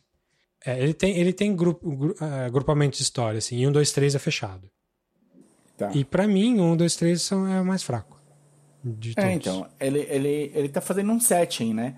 Eu acho que assim, a gente colocou primeiro, explicou bastante Rogue One, porque, claro, o personagem de Andor é o personagem que apareceu primeiro no Rogue One. É, em Andor você entende como ele chegou no ponto que ele tá em Rogue One. Você começa a entender, né? Ele começa a trilhar esse caminho. Sim. O, então você vê o, o, o Humble Beginnings dele e como é que a coisa vai, vai se direcionando. Tinha também um, um, um, um pelo ali pra gente ficar sempre com pensando sobre que essa não é a primeira série de Star Wars que a Disney lança no Disney Plus. Né? Ela Sim. vem. Teve Mandalorian, que era legal bacaninha, foi uma ideia bacana, mas era é, episódio, é, episódico.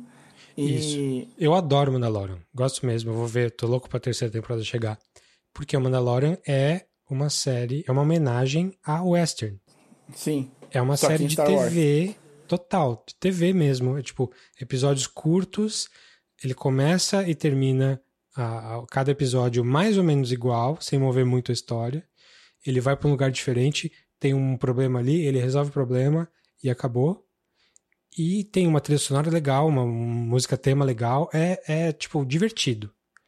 Andor, eu acho que é o oposto do Mandalorian. Total, total. É não que não seja é divertido. Justa, e é justamente, né, como o Mandalorian deu certo, né, o John Favreau pegou uma coisa, um tema que estava ali o tempo todo no fundinho de Star Wars ali e falou, não, eu vou expandir em cima desse, desse tema, desse feeling para uma série, é, eles foram e fizeram Boba Fett. Eles foram e fizeram. O que, que veio depois? Obi-Wan. Obi-Wan. Aí volta, vamos contar a história perdida de um personagem é, é legal. E, e, tudo meio flutuando. Então, do Boba Fett, o, Bob, o, o Obi-Wan, tem gente que ama a série do Obi-Wan. Eu não sei, tem? eu não vi. Eu não conheci nenhuma pessoa que amasse a série do Obi-Wan. É, eu ouvi, eu ouvi alguém falando que, que adorou, assim, mas eu, eu não vi. Falou que não pediu pela série, achava que não precisava, mas que adorou. Eu, eu realmente não vi, não tive não cheguei a ter interesse. Sim, então pro, o Andor vinha dessa, dessa sequência. Uhum. Ninguém esperava mesmo, ninguém queria queria nada, tipo, já tava over, meio saturado, e vinha de uma sequência triste, né, que a gente teve um, um Star Wars 8 que usou e um pouco além do que os Star Wars fa vieram fazendo. Sim. Ousou criar um outro tipo de trama, um outro tipo de, de caminho e, e pôr personagens e situações mais inusitadas. E fazendo isso com um visual muito legal Sim. ainda envolvido. E aí a gente vai para um, sai desse 8 e vai para um 9 que é muito abaixo. Sim, acho tudo. que tem o solo ainda, né? No meio. Tem o solo, tem, tem o é solo, porcaria. Aí o 9, que é uma porcaria. Então, tipo, meu Deus do céu, uma saturação plena. Você fala, porra, não precisa, sabe? Não precisa dessa série, mas acontece que precisava. Pois é. A gente não sabia do que a gente estava falando, mas. tava pronto para abandonar o universo Star Wars, tirando o Mandalorian, que é tipo divertidinho. Só que agora a fé na humanidade do, foi restaurada. Fé no, universo, fé no universo expandido foi restaurado. E assim, eu, eu tô falando tudo isso como se eu fosse um grande entendedor do universo expandido e eu não sou. Eu não li nenhum livro. É, eu tenho contato assim, eu não li, não assisti várias animações, Clone Wars, eu só vi aquele do Tartakovsky que é ótimo, mas eu não vi a série do Clone Wars que tem 800 temporadas. Não vi. Tipo, eu sou um. Bad Batch. É, não, Bad Batch não saiu ainda, né? Mas tem o. Não, acho que saiu a primeira temporada. Só saiu é. agora essa semana, porque eu vi esses dias no Disney e tava falando em breve. Ah, Bad Batch. Bad Batch não... é do Taika, né? Pera, produtor executivo é o Josh Rhimes, eu acho que tá indo pra segunda temporada. Ah, é? Eu acho é isso. É. Eu achava que. Você lembra quando saiu? Eu, claramente a gente não viu. pois é. Como essa conversa prova. Enfim, é, eu não tô. Eu sou um fã casual, assim, de Star Wars. Não, nunca fui super fã. Sempre gostei, mas nunca fui super fã. Então, quando eu falo que essa é a melhor coisa de Star Wars, você, você leve isso em consideração, por favor. Você vai falar, não, mas ali, o livro que fala do filho do, do Luke com não sei quem, que ele tem filho, é, que foi lançado em 84 é muito melhor. Pode ser. Estou é, falando só do, desse que eu vi aqui. Enfim, vamos mais a fundo para falar dos temas e por que, que é tão legal? Quer, quer cair para spoiler ou não? Como é que você vamos para spoiler, vamos para spoiler, com certeza. Tá, então, é, se você tem minimamente curiosidade sobre Andor, vai, porque é sério, é bem mais adulto do que os outros Star Wars no geral. É, ele vai discutir muito questões políticas sobre como funciona um, um, governo fascista mesmo. Tipo, não fica só focado no, no, no, Andor, nos rebeldes, mas vai falar sobre como a máquina funciona lá dentro, lá por, por personagens lá de dentro. E também fala muito sobre é, o custo de criar um, um grupo rebelde contra um, um governo opressor como esse o Tony Gilroy estudou muito para fazer tudo isso. E ele não só estudou, ele é um nerdola de, de revoluções. Ele, ele eu vi entrevistas dele, ele falando que ele, ele leu muito sobre revoluções no geral. Inclusive, alguns podcasts que eu gosto bastante, ele ouve também. Um chamado Revolutions, que é especificamente sobre isso. Dá para ver que ele é, fez a lição de casa, assim, ele não está só passando por cima para contar uma história para ganhar dinheiro, ele está contando uma história que é relevante para nossa história da humanidade aqui. Então, Perfeito. Então veja, é veja isso. mesmo, vale muito a pena. Se você já viu, vamos explorar com a gente aqui o que, mais especificamente o que, que são essas coisas legais. A gente não deve demorar muito, né? Não. Vamos lá, a partir de agora, spoilers para Andor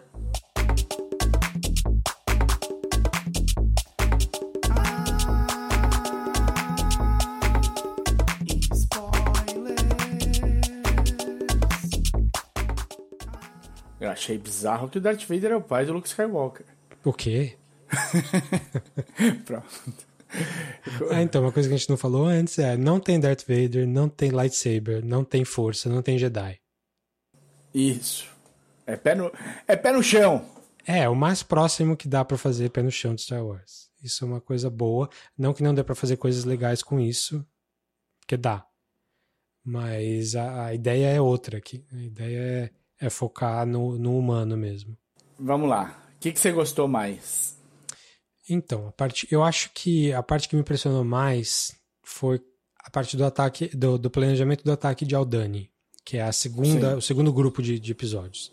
Então, o primeiro uhum. grupo é meio Blade Runner ali, como que o Andor, como que é o universo dele, o que que ele faz, ele mata, ele mata quem ele precisa matar, ele é um cara, não é, é um na cara verdade, bom. Ele, é, na verdade, sim, a sensação que me dá, ele matou aqueles dois caras no, no, no primeiro episódio, mas não é o que ele queria fazer. Ele não, claro, ele não é, não é mal. Ele só é pragmático nesse sentido de se precisar fazer para livrar minha cara, eu vou fazer. Isso, é. é. é mas é, era, foi situação, situação, é, isso aí. Foi de situação. A isso. situação exigiu que ele fizesse. Não era uma coisa calculada. No planejamento dele, ele não teria de nunca é, chegar é, perto é, de fazer isso. Né? Chegar perto de fazer isso. Ele estava ali numa situação, uma enrascada que ele acabou se colocando porque ele foi um pouco além. Ele deu azar. Ele deu azar. É. No dia que ele foi, ele deu azar. Ele começa naquele lugar bem Blade Runner lá, indo atrás da irmã perdida dele. Isso, a gente nem sabe por que, que ela Nunca é uma irmã mais, perdida. já tem um spoiler aqui, né? Mas. Não, porque a gente, a gente meio que sabe porque acho que ele foi resgatado e a irmã não foi. Foi isso? Não, foi exatamente isso, só que a gente só vê depois. Ah, certo. Ah, meu ponto é, ele, ah, ele traz a irmã como uma questão super importante para ele e a gente não vê mais nada disso na, na, temporada. Uhum, uhum. Então, supostamente, isso deve ser assunto para a segunda temporada, que já tá confirmada. É, a, mas a gente tem uma frase sobre a irmã dele. Hum. Depois. É a Marva falando para ele: esquece sua irmã.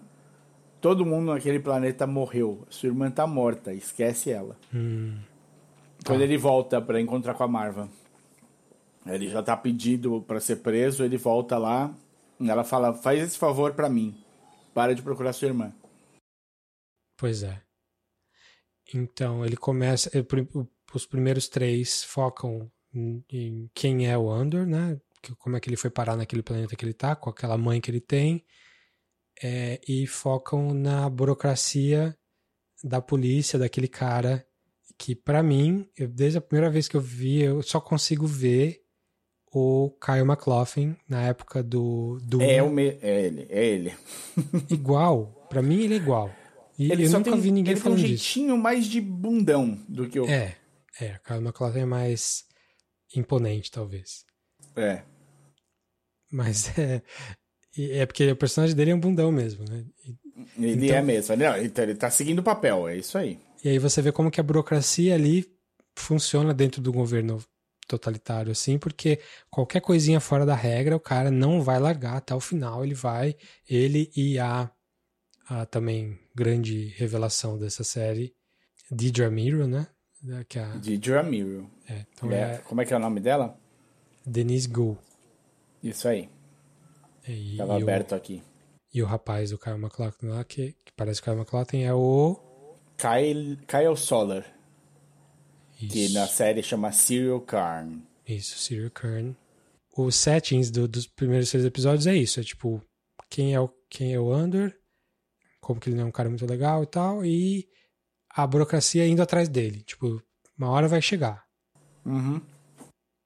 Aí, quando entra o Luton Rail, o, o Luton, né, que é o Stellan Skarsgård que faz, a coisa começa a mudar, porque é ele é o cara que traz a, a resistência, né? Ele é o cara que, que vai tentar pegar o, o Andor ali para recrutar ele para o serviço. Ele também não é um cara bom. Eu acho que isso não. é importante. Ele é um personagem do Exército das Sombras que eu falei. Ele é o protagonista é o cara que tá dedicando a vida dele para uma causa. Ele é o ideólogo. E ele é o cara que joga sujo quando precisa. Ele é duas caras, ele tem uma outra vida. Uhum. A hora que ele é, muda de trejeito, tira a peruca para ele voltar a ser. Ou põe a peruca, não, põe a peruca, eu acho. para ele ser o. Isso, ele põe a peruca. Colecionador de antiguidade lá, o vendedor de antiguidade. É, você vê que a série tem mais ali para dar do que estava aparentando. Né? Eu achei a cena super interessante. E ele lê, ele lê o Andor muito bem, né? É, então, ele, o Andor muito ele bem. é um personagem que é, é meio triste saber que ele não é. Ou até interessante, que ele não é lembrado no resto do Star Wars. Uhum. Tipo, pela importância que ele tem em, em, juntar a resistência ali, ele devia ser um grande nome.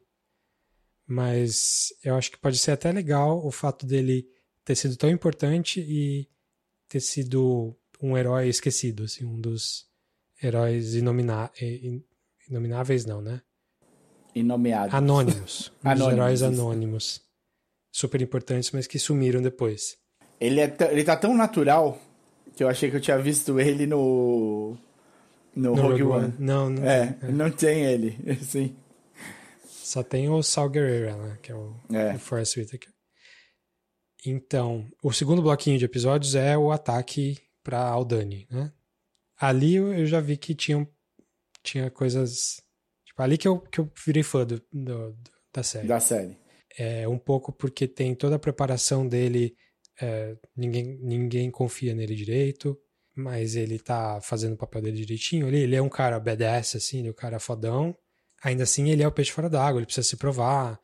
E o grupinho que vai fazer o ataque, cada um tem uma personalidade diferente, que é bem, bem legalzinho. Tem o super ideólogo, o cara bonzinho que escreve manifesto e morre. Esse, é, esse cara é importante é. e morre. É e... o, o Nemec, né? É, isso. Tem a líder, que é durona também, que mas que ela tem um, um, coração mais mole para aceitar alguns erros das pessoas. Tem o cara que tem vai. O cousin. É. O, o cousin. O cousin. Ah, o Cuz. é, do, do The Bear, é verdade. Isso. que é o. O, o, o Eban Moss Barak. O Backrack, sei lá, o, o Skin. Que ele é o cara que é também é bom no que ele faz, mas não dá muito para confiar nele. É, tipo, é um grupo bem interessante, assim, e o que eles fazem, todo, todo o processo deles chegarem até o ponto de fazer o ataque é muito legal, é muito bem feitinho. E, tipo, é tudo por dinheiro. Tipo. Pra ele é tudo por dinheiro, isso é ótimo. Não, tudo.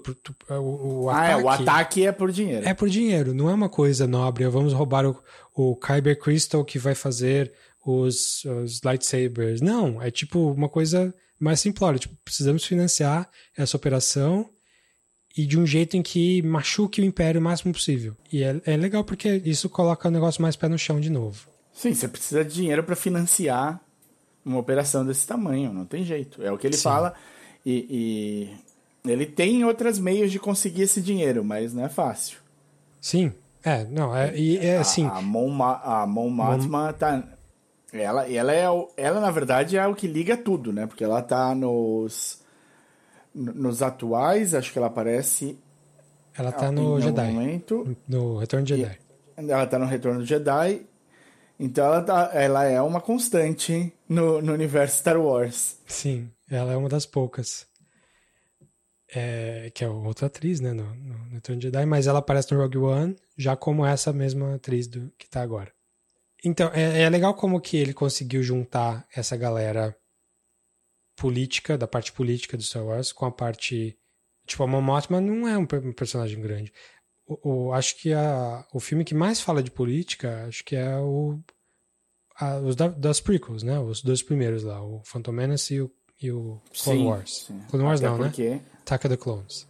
Attack of the Clones. Até porque a, a Padme Sim. Mentira, a Amidala é uma senadora, então aparece Mas um é tudo mais. voltado pro melodrama. É tudo voltado para você ver a tragédia da morte da Padme. E tem a comédia de botar o Jar Jar Binks senador. É, são coisas que, tipo, nunca é, é completinho, nunca é redondinho o negócio. E aqui. Seria, seria Tiririca ou Jar Jar Binks? é, se você tá falando da galáxia, é, você tá fadado até alguém como se no Brasil, que só tem 200 milhões de pessoas, já tem várias tiriricas e várias gente desse jeito, não, não duvido que tenha mais gente naquele nível lá. é, e, e, o legal é que na parte política, ele não focou só na parte política, ele focou na parte social, de classe, de como que a Mon Mothma precisa navegar os costumes do, da cidade onde ela tá, do lugar onde ela cresceu e a riqueza que ela tem, como é que ela vai usar. Poxa, é uma série que fala sobre lavagem de dinheiro em Star Wars, Sim. cara. Sim. Tipo, poxa, legal, foi, e foi bem feito, não é uma ideia passada por cima, assim, é um plot importante. E sobre casamento, aí mistura casamento arranjado da filha dela, relação do, da mãe com a Tradições, filha, né? tradições, como que a filha, como que a mãe é mais progressista do que a filha, que quer Que só quer começa a saber entrar na, na noia da- das tradições do lugar de Isso, onde eles vieram. da e religião, aí mais pra frente ela fica, então, tipo, ela vai ter que largar a própria família, o marido ela já não gosta mesmo. Então, poxa, interessante, né? Isso tudo que eu tava falando do segundo bloquinho de, de, de, de episódios, que é sobre o ataque em Aldani. Sim. Que eu achei, principalmente o episódio do ataque, maravilhoso, assim. Muito tenso, muito bem feito. É, um episódio fechadinho já é super bom. Me diverti ali. A hora que acabou o episódio, eu falei, caralho, essa série é boa demais. Aí, aí virei fã. O próximo bloco de episódios é tão bom ou melhor, que é o bloco da, da prisão. Que também tem umas ideias muito interessantes do tipo, ele fugiu com dinheiro, ele, ele foi pago, né? Fugiu com dinheiro não, né? Ele escapou, foi pago, teve a história do Cus ser o traidor ali, foi legal Traidor. também. E ele vai para um resort gastar um pouco desse dinheiro. E aí ele vai preso não procurado pela burocracia que já estava atrás dele desde o começo. Ele vai Do, preso. do jeito mais ridículo, só por ser curioso. Exato. Não, e nem curioso ele era. Ele estava indo fazer outra coisa. Ele estava andando na rua. sim, sim, mas ele vê o pessoal passando, seguindo. Eu fiquei com essa impressão. Ele falou: ah, vou dar uma olhada pra ver onde eles estão indo. Só dar aquela olhada de longe. Sabe quando você vê a batida de carro, você passa pra ver? Eu acho que não. Eu acho que ele tava tipo, puta, tá dando uma merda, eu não quero ser visto, não. Vou só andar aqui mais rápido. Aí o cara falou: Ô, ô, o que você tá correndo aí? e ele ganhou seis anos de prisão por nada. né? Por nada. De E graça. Isso é mais uma coisa 100% real que acontece, essas, essas merdas acontecem mesmo, principalmente em governos mais assim, totalitários. E é toda a sequência da prisão é incrível, né? Tipo, é... Às vezes você tá só com um pinho-sol na sua mochila e você vai preso, né? Ah, não, isso não acontece, não. Você tá louco. Isso aí não é. Não é, não é pra tanto, não. A sequência da prisão é impressionante também. Né? Você- É, quando- boa. A última vez que a gente falou, você ainda tava nessa parte. Sim. E eu achei que ela ia terminar nessa nota. Falei, nossa, vai ser super deprê, mas beleza, tipo, deixa a gente com a pulga atrás da orelha. O que, que ele vai fazer? Como é que ele foge? Como é que, que ele faz dessa prisão? Porque eu achei que eram oito episódios. Não sei por que eu pus. Ah, não, não é que eu pus na cabeça. Quando eu pus pra ver quantos episódios eram, eu tava no sexto. Ah, E, e aí eu desci, tinha mais dois, falei, ah, ok, é isso, são oito. E aí, meu, o- o- quando terminou, eu falei, nossa, terminou de um jeito triste, né, cara? Que- Os caras realmente não estão não tão pegando leve com o pobre Andor, assim, né? Quem viu Rogue One sabe. Agora o. Falei, não, legal, uma bela adição por o Andy Serkis, né? Pô, o cara tá super bem na- no papel, vai Sim. ser legal. É bom, e e é bom porque cada, ca- cada bloquinho da história tem um núcleo diferente de atores, né? sim. Que não Que necessariamente entram- volta totalmente no- depois. É, entram e saem. E como é que o Andy Serkis sai desse bloquinho? Não sei nadar. É só isso. É muito triste, cara. Ele finalmente se revelou. O cara fez tudo certo o tempo todo que tava lá, virou líder dos- da, da sala. Falou: Não, falta pouco pra eu sair. Pouco, eu vou sair daqui. Aí ele descobre que não vai sair, que ele tá fudido, que aquilo lá é uma pegadinha, você fica sendo reinserido no, na prisão. E aí, tipo, ele fala: Então tá bom, então agora é a hora, vamos agir. Aí ele vai agir, faz tudo certo, dá certo o plano, e aí ele não, ele não, eles não tinham ideia onde eles estavam. Sim. E aí ele tinha de nadar e ele não sabe nadar, e a gente não sabe o que acontece com ele. Pois é. Então, Torçamos para que ele tenha saído, mas enfim, não vamos saber. Não vão. É, é- é- esse bloco todo da prisão é legal porque fala, tipo, é um, um filme sobre distopia, é um 1980 1984. É uma coisa bem kafkaesca, assim, ka- kafkiana. Sim. E, e ele tem todo esse tema, tipo, aliás, acho que tem mais a ver com o próprio filme do George Lucas, o THX 11 alguma coisa. 11h38. THX. É. Eu já não pensava nesse filme há muito tempo. É, eu não vi o filme, eu vi o curta só. Precisava até ver ah, o filme. o curta é o curta estudantil dele, aí ele sim, transformou sim. No, num filme. Tipo, essa ideia da prisão ser feita dessa forma, para não precisar ter gente para trabalhar na prisão, é muito legal. Tipo, você faz um negócio tão burocrático, tão é, rígido, tão duro se você faz alguma coisa errada, que ninguém questiona nada e você não precisa ter gente para manter. Você, você bota 20 pessoas ali e segura uma, um grupo de sei lá quantos mil que estavam ali presos. Sim. É uma pegada meio prisional, claro, né? Mas, mas claro, mas é uma coisa que é usada na humanidade desde sempre e foi muito usada durante a escravidão, né? Tipo, uhum. e, enquanto uh, os, os escravizados não percebiam que eles eram a imensa maioria e podiam, tipo, a, a um custo muito baixo pegar as armas dos, do, dos patrões ali mesmo e acabar com aquilo tudo, eles iam continuar escravizados pra, por muito mais tempo. Tipo, o Haiti foi assim, né? Uhum. Foi, inclusive, uma das revoluções que o, que o Tony Gilroy fala que inspirou muito ele na hora de escrever foi a do Haiti. Então, essa revolta, tipo, ah, a gente tem poder, então vamos a gente vai sofrer, vai, mas eles são minoria, a gente vai conseguir ganhar. Então, puta ideia legal, tipo, bem adaptada e é, é, é legal saber que você tá vendo isso numa série como uma série do universo Star Wars. Tipo, não precisava, podia ser em qualquer lugar. Em qualquer lugar, sim. O que, que você. Em paralelo com isso, tá a Deidre, né, caçando o Andor. Uhum. Ainda. E, e o Cyril perdeu todas as, as regalias e voltou a morar com a mãe. O que você achou dessa a relação? A mãe dele é excelente, a mãe dele é incrível. Tipo, aquela senhora minúscula, tipo, mãe. é, a, gente, a, gente, conhece um milhão de relações assim, né? É. Esse que é o. É, que nunca nada que o filho faz dá certo, dá bom, e ele nunca ele nunca vai viver o, o, ao, ao, nível do que ela se sacrificou por ele, né? Então.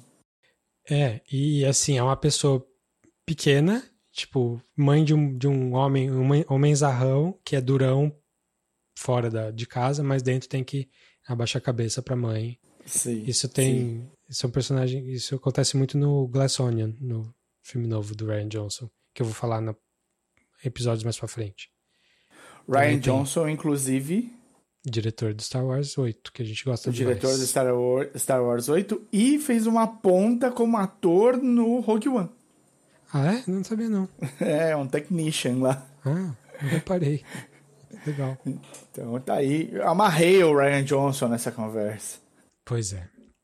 Aí o. E é legal, então você falou, né? Tem a parte do, do, dessa burocracia aí que vai crescendo, porque a Deidre começa a crescer lá dentro, ela começa a impressionar o chefe dela, burocrata Mor, quanto que ela consegue jogar sujo para fazer o trabalho feio dela. É, e aí você vê como é que funciona a mente do burocrata desse sentido. Tipo, o cara, ele quer fazer o melhor trabalho possível, é, não importa quão imoral seja esse trabalho. É o trabalho dele ser imoral. É, é então. Mas para ele é o trabalho dele. Tipo, tem, é, exato. É, não, tá seguindo a risca não o que tem, se espera. Não tem um questionamento ali, não tem tipo, será que are we the baddies, né? Que eu, eu, Sim, não, mas é que tá tão inserido e tem uma coisa nessa que, é, que eu acho que é, é sedutora para um governo fascista, que é, nunca um governo fascista se declara fascista. Sim. Né? Quer dizer, ele... menos o o italiano que era oficialmente fascista. Sim. Mas sim. Ele, ele sempre vai falar que é por um bem maior. Isso, ah. e, e, vai tentar demonstrar de maneira plausível. Olha só, depois que a gente dominou aqui tudo, teve mais guerra não. Sim. Claro, o povo tá se fudendo, não consegue nem viver, né? Como é que, como é que vai conseguir qualquer coisa? Então, o, os motivos pelo qual não teve mais guerra, não importa, mas ele tá falando, ó, você viu? Tem mais guerra. Fui eu. Fui eu, meu governo. O que eu quero é paz no universo. Só que pois eu é. mandando. Eu mandando em tudo, controlando tudo e tudo. E a pessoa acaba assim. E, e assim, as pessoas que entram dentro desse, dessa máquina de moer também, elas são, ficam tão inseridas que elas perdem, perdem a perspectiva do todo. Sim. Enquanto você está no, no, no, no, Você é uma engrenagem nessa máquina é, é, escrotíssima, você só sabe o que você tem de girar. Eu tenho de girar aqui, vou continuar girando aqui, e você é o melhor giradora de todas. Minha engrenagem aqui é ótima. E ganha prêmio, ganha um bônus no fim do isso. ano, ganha é incentivos e é isso aí. Morre assim. E, e não, achando e que não pensa certo. no todo. É. Exato. E pensa só que, ah, não, aqui é. Eu, eu sou uma boa trabalhadora. Pois é. Eu fiz o que esperavam de mim. E ela Sim. realmente é, ela é uma ótima burocrata. Ela é uma ótima. Pensa fora da, ca... da caixa, mas sempre pro lado de fazer o papel dela. Enquanto que o Cyril Kern também é um cara muito focado no, no que ele acha que tem que fazer, e aí, e aí é uma questão. Tipo, a Deidre, eu acho que ela é 100% amoral. Eu acho que o, o Cyril é mais. Ele compra a ideologia mais do que ela. Sim. Então ele acredita ele, mais. É, ele vai ser, assim, ele é meio burrinho e tal, mas ele é, ele tem uma vontade muito, muito grande de fazer o que ele acha que é o certo dele. Sim. Que é totalmente imoral, etc. Mas é. E aí, é, quando junta esses dois, é, é, legal porque vira uma parte de meio de comédia, meio uma tragicomédia, assim. É isso, é isso. Teve muita gente torcendo pelo relacionamento dos dois. Pô, ser... teve. Ah, nos últimos episódios dá pra cortar a tensão ali. Quando ele salva ela? É. Que isso. e tem, e, e, e, tem uma, um caráter que ele, assim... Primeiro, o Cyril, ele quer fazer o porque é certo. Porque você não pode deixar o menor desvio acontecer. Você tem de manter tudo certo lá de baixo até lá em cima. Então ele vai atrás do Andor por causa disso. Mas aí ganha um caráter pessoalíssimo, né? Sim. Que ele se apaixona por alguém que é tudo que ele queria e é superior a ele, ainda mais. ah, cara... não. Não tô nem falando do coração, tô falando ah. dele com o Andor. Porque ele, ah, com... sim, sim. ele culpa o Andor pela derrocada da vida dele. Ele dá, um, ele dá um passo maior que as pernas, ele vai além do que ele deveria poder ir. Ele toma uma decisão que não é o que o superior dele falou, mas o culpado é o Andor. E aí vira personalíssimo. Sim. Aí ele tem de pegar o Andor. Ele, ele dorme e acorda pensando o Andor. E aí depois vem essa, essa tensão aí com a Deidre. Pois é. Aí os dois últimos episódios, que é o último bloquinho de, de, de, episódios da temporada, é onde as coisas se concentram, onde as coisas é, convergem, né? Todas uhum. as storylines vão para um lugar só, que é Ferrix lá. Só que, assim, a, a, é muito bem feito como que isso acontece. Algumas coisas são, talvez sejam um pouco forçadinhas, assim, tipo ele ser um fantasma tão fantasma, assim, né, na, na cidade. É, o, o Andor, você diz? É. Sim, o, o, o Luther precisava mesmo ir para lá? Não sei se precisava tanto. É, então, eles criam, eles criam uma necessidade muito grande pro, porque é, é, eles vão, eles tentam fazer isso e, e crescendo durante a temporada. Toda hora eles falam, olha, o Andor é uma ponta solta, ó, o Andor Sim. é uma ponta solta, ó, a gente precisa pegar esse Cassian aí. Vamos pegar esse Cassian, senão ele vai abrir a boca. A gente não sabe, ele é um loose cannon. Sim. Se ele é for tudo pego, suposição, né? É, é tudo curioso. suposição. Não podemos deixar... É, é, é, aquela coisa, né? Quem, quem já teve numa situação parecida em que você fala assim, olha, tem alguém aqui... Eu, eu planejei tudo, fiz tudo certo, conversei com todo mundo, tá perfeito. Mas tem uma pessoa que não sabe. E se essa pessoa der com a língua nos dentes, acabou, todo mundo vai pro chão. E aí você fica tenso, você fala, bom, mas tudo bem, é só essa pessoa ninguém falar com ela. Aí você cria um jeito de ninguém falar com ela. Mas o, o, o Andor é, é, isso. O Andor é, é, um loose cannon que ele sabe, o, o, o Lutem sabe, que o, o jeito que ele enxerga o Andor até ali é o jeito do Andor que ele conheceu no começo. Ele Sim. não viu que o Andor passou nem com o grupo para fazer o assalto, nem na prisão. Sim. Então ele não sabe quão transformado ele vai encontrar esse Andor. O, então, o Andor que ele conhece é um Andor que salva a própria pele. E o que ele pensou? Se o Andor for colocado numa posição em que ou eu ou ele, sou eu com certeza. Sim. Então, eu não posso correr esse risco. Mas eles fizeram, tipo, não, não precisava ser o Lutem, mas o Lutem é um cara também, é meio um, um, lone wolf, né? Um cara que vai nos lugares, ele vai ver o sol, ele vai fazer, ele vai ver o, o, o carinha que tá enfiado lá, que é que ele que pôs dentro das forças. Poxa, do, super legal. Ele faz aquele monólogo fodaço lá do tipo. Fodaço. É, o que que eu, o que que eu perdi, Sacrifiquei né? Tudo! Sacrifiquei tudo, minha vida inteira pra essa bosta. É bem, é bem bom. Esse é bem bom. Esse é um monólogo Tony Gilroy. Ele é, ele é meio piegas, mas ele é bem feito. Sim. O que é legal desse, desse, desse final, assim, é o quão, quão importante é a mãe do Andor. Sim, a Marva. É, a Marva. Ela, ela morre sem saber que o Andor fez o que ele fez, que era uma coisa que ela se orgulharia demais. Sim. Tudo que ela queria, assim, ela não, não externava muito claramente isso antes, me parece, que o filho dela não fosse um low, um low life, assim, um, um cara que só arruma encrenca pra si mesmo e não pensa em algo maior.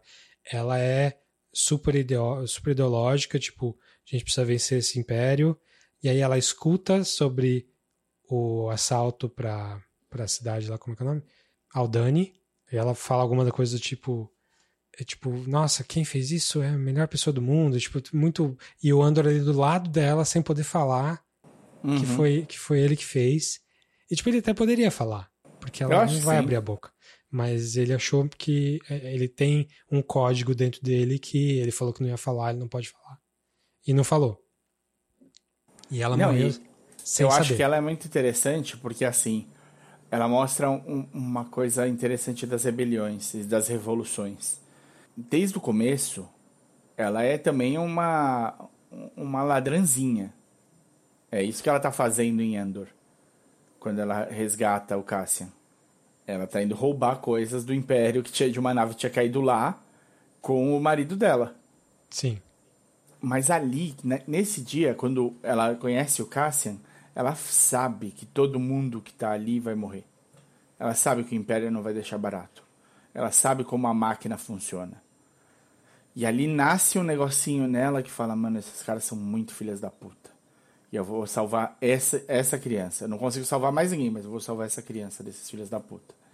E ela cresce com essa criança, como essa criança sendo filho dela. Ela cria o, o, o Cassian. E aí, o que, é, o que é muito legal é que, assim, você precisa, às vezes, só de uma fagulha. E o ataque, o, o roubo que o Cassian participa, é a fagulha que ela precisava. Era ver que a, a armadura tem um, um, uma falha. A armadura tem um lugar onde você pode espetar. Então, esse inimigo é possível de ser abatido. E isso faz com que ela resolva entrar para as filhas de Ferris lá, sei lá, não lembro se era Sim. esse nome, mas alguma Ela já coisa era, assim. não era? Só que ela é aposentada, velha. Eu não, eu Ah, não sim, sei sim. quão ativa ela era nessa parte Não. política, assim. Ah, então talvez não seja as filhas de Ferris, mas ela fala que ela vai, ela vai participar da parte underground da cidade para fazer uma resistência contra os. Sim. o- o- ela fala que ela não E- pode sair de lá, porque o Andor fala, vamos, vamos embora daqui, que eu tenho dinheiro, vamos embora. Ela acha que ele roubou algum lugar. Ela não faz ideia de que é isso. Uhum. Ela fala, não, eu não vou porque eu não posso sair daqui, não posso deixar eh, esse planeta sem, sem alguém para ajudar nessa parte política e eu vou... Agora eu não sei se ela vai começar a ser mais ativa politicamente ou se ela vai aumentar a atividade política dela. É, o que eu senti é que ela fosse para ela ia partir para uma parte mais de resistência, ia ser mais ativa na coisa. Sim, sim. Eu só não sei se ela já era e estava voltando mais forte ou, ou se ela nunca ah, não, foi. eu acho que ela ia começar, é. Ia eu acho que ela começar. ia começar. Tá. é.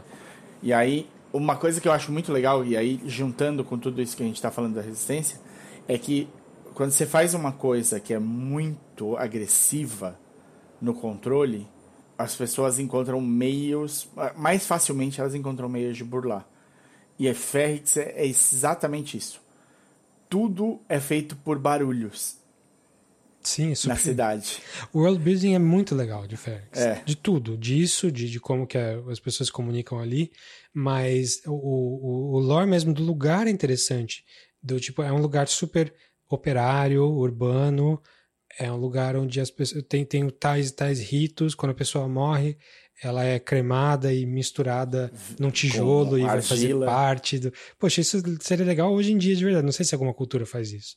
Mas, Mas é uma seria uma cultura bela ideia. interessante. É. Sim. Você ser parte da construção desse lugar é, mesmo, tipo, fisicamente, não só da terra e da planta, não. É físico. Esse prédio aqui tem parte do meu corpo. Poxa, super legal. É legal mesmo. E como que esse tijolo, tijolo é usado para começar a pancadaria ali também é super legal. É boa. Então, tipo, realmente, o, o, uma das coisas que eu reclamei, reclamei sem ver até o final, lá no outro episódio, é uma das coisas mais legais. Que é esse world building desse lugar me pareceu, ah, é mais um lugar que está fazendo o papel da Irlanda ou da Escócia nas revoltas operárias e tal. Mas ficou bom. A questão é, ficou bom. Ficou, ficou bom, ficou bem feito. Ficou interessante a ponto de, de transcender o mundo do Star Wars ali, tipo, e, e tornar Star Wars uma história melhor. Acho que esse é o ponto. Se você consegue fazer uma coisa num universo expandido de um lugar e consegue tornar esse universo melhor, você foi bem sucedido. E eu acho que foi isso aqui. Tipo, o discurso que a Marva dá pós-mortem ali, depois que ela, que ela morreu só no holograma, é super impressionante, assim, super bem feitinho.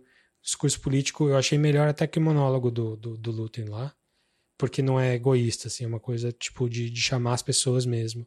É, e a revolta toda é muito bem costurada, assim, tipo, as coisas acontecem de uma maneira emocionante, empolgante, você você tá lutando, você tá torcendo pelas pessoas certas, e o Cassian continua sendo Cassian, ele continua escapando pelas sombras, fugindo, é, mas fazendo a coisa certa, que ele vai ajudar a Bix lá, a menina, a, a mulher, né? Ele, ele fala com as pessoas, ele vai se informando, ele não vai, não tem um, um brute force, assim, ele não vai atacando os outros. E é assim que ele consegue se libertar e fugir, ganhar, ele ajuda o pessoal a ganhar o conflito, que obviamente a guerra não foi ganha, inclusive a gente sabe que vai uhum. piorar. Sim. E, e a pressão em Ferrix deve ficar ainda pior. Sim. E ele acaba é, fazendo o contrário. Aí é a mudança de personagem maior dele. Ele se entrega, ele mostra a vulnerabilidade pro Lutem que virou o mentor dele. Ele fala: Sim. Vem aqui me mata. Você, quer, você veio para me matar? Então me mata ou me leva com você. E é isso que vai transformar ele no Andor do Rogue One. Do Rogue One. E, e aí tem duas coisas que são legais que eu hum. acho né, nessa sequência. A primeira, você falou que ele vai lá resgatar a Bix e a situação da Bix é muito legal. Sim. Alguém que viveu o nível de tortura que ela viveu e ela não conseguir sair do lugar. Ela fala, eu vou ser pega, eu vou, vou, vou, sofrer tudo de novo, é melhor eu ficar quietinha, eu, é melhor eu não me arriscar, é assim eu vou continuar viva, sabe? É, um, é de, de, de, alguém que teve a mente muito dilacerada. É, ela não é uma donzela em perigo, ela, é, ela faz a parte dela ali. Sim, ela segura tudo, não conta porra nenhuma, mas a que preço? E a segunda coisa é o, o que é muito legal é que o, o Andor andou na nave do Lutem. Uhum. Então, quando o Lutem volta e o Andor tá lá dentro, é porque ele sabia, um, onde o Lutem parava. Uhum. que é no mesmo lugar, inclusive. Ele podia ter sido mais esperto. Então, ele, onde o Lutem parou, parava a nave. É que ele já foi outras vezes lá para comprar a tralha da, da Bix, né? Sim. Então ele, é, ele já tinha meio que o hábito, para aqui, tá tudo certo e tal. E a segunda coisa, ele conhecia os in and outs da nave, né? Uma coisa que o, é, o Andor mostrou nessa temporada, e é muito legal, o quanto que ele presta atenção. Uhum. Ele presta muita atenção. Então, quando eles estão na cena do, antes do assalto, e eles estão marchando, e ele pede para trocar a, a, posição, e a Vel fala assim para ele: Tá, pera, por que trocar a posição? Aí ele falou: Não, ele é, ele é canhoto. O correto é ele segurar, ele segurar a arma apontando para fora. É melhor ele estar do lado esquerdo. O outro é destro, então ele vai segurar a arma apontando para fora, dando do lado direito. Tá, e ela é o quê? Tal coisa. E ele é o quê? Tal coisa. E ele tal coisa. Ele sabia absolutamente a mão favore favorecida de cada um, uma das pessoas e ele estava lá há menos de um dia. Sei Sim. lá, ou um dia.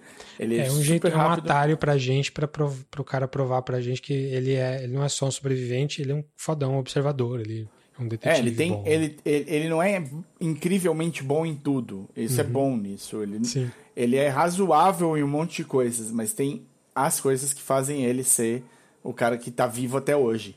E Sim. prestar atenção e pegar o que é o ponto forte de cada um é uma coisa que te ajuda a sobreviver, né? Sem Sim. dúvida. Bom, eu tenho mais uma única coisa para falar do Andor, é curtinha. Fale. B2MO. B2MO. Quem que era mesmo? O robozinho. O robozinho. Ah, é verdade. Que é... A tradição dos droids. É, e esse droid é um dos mais legais.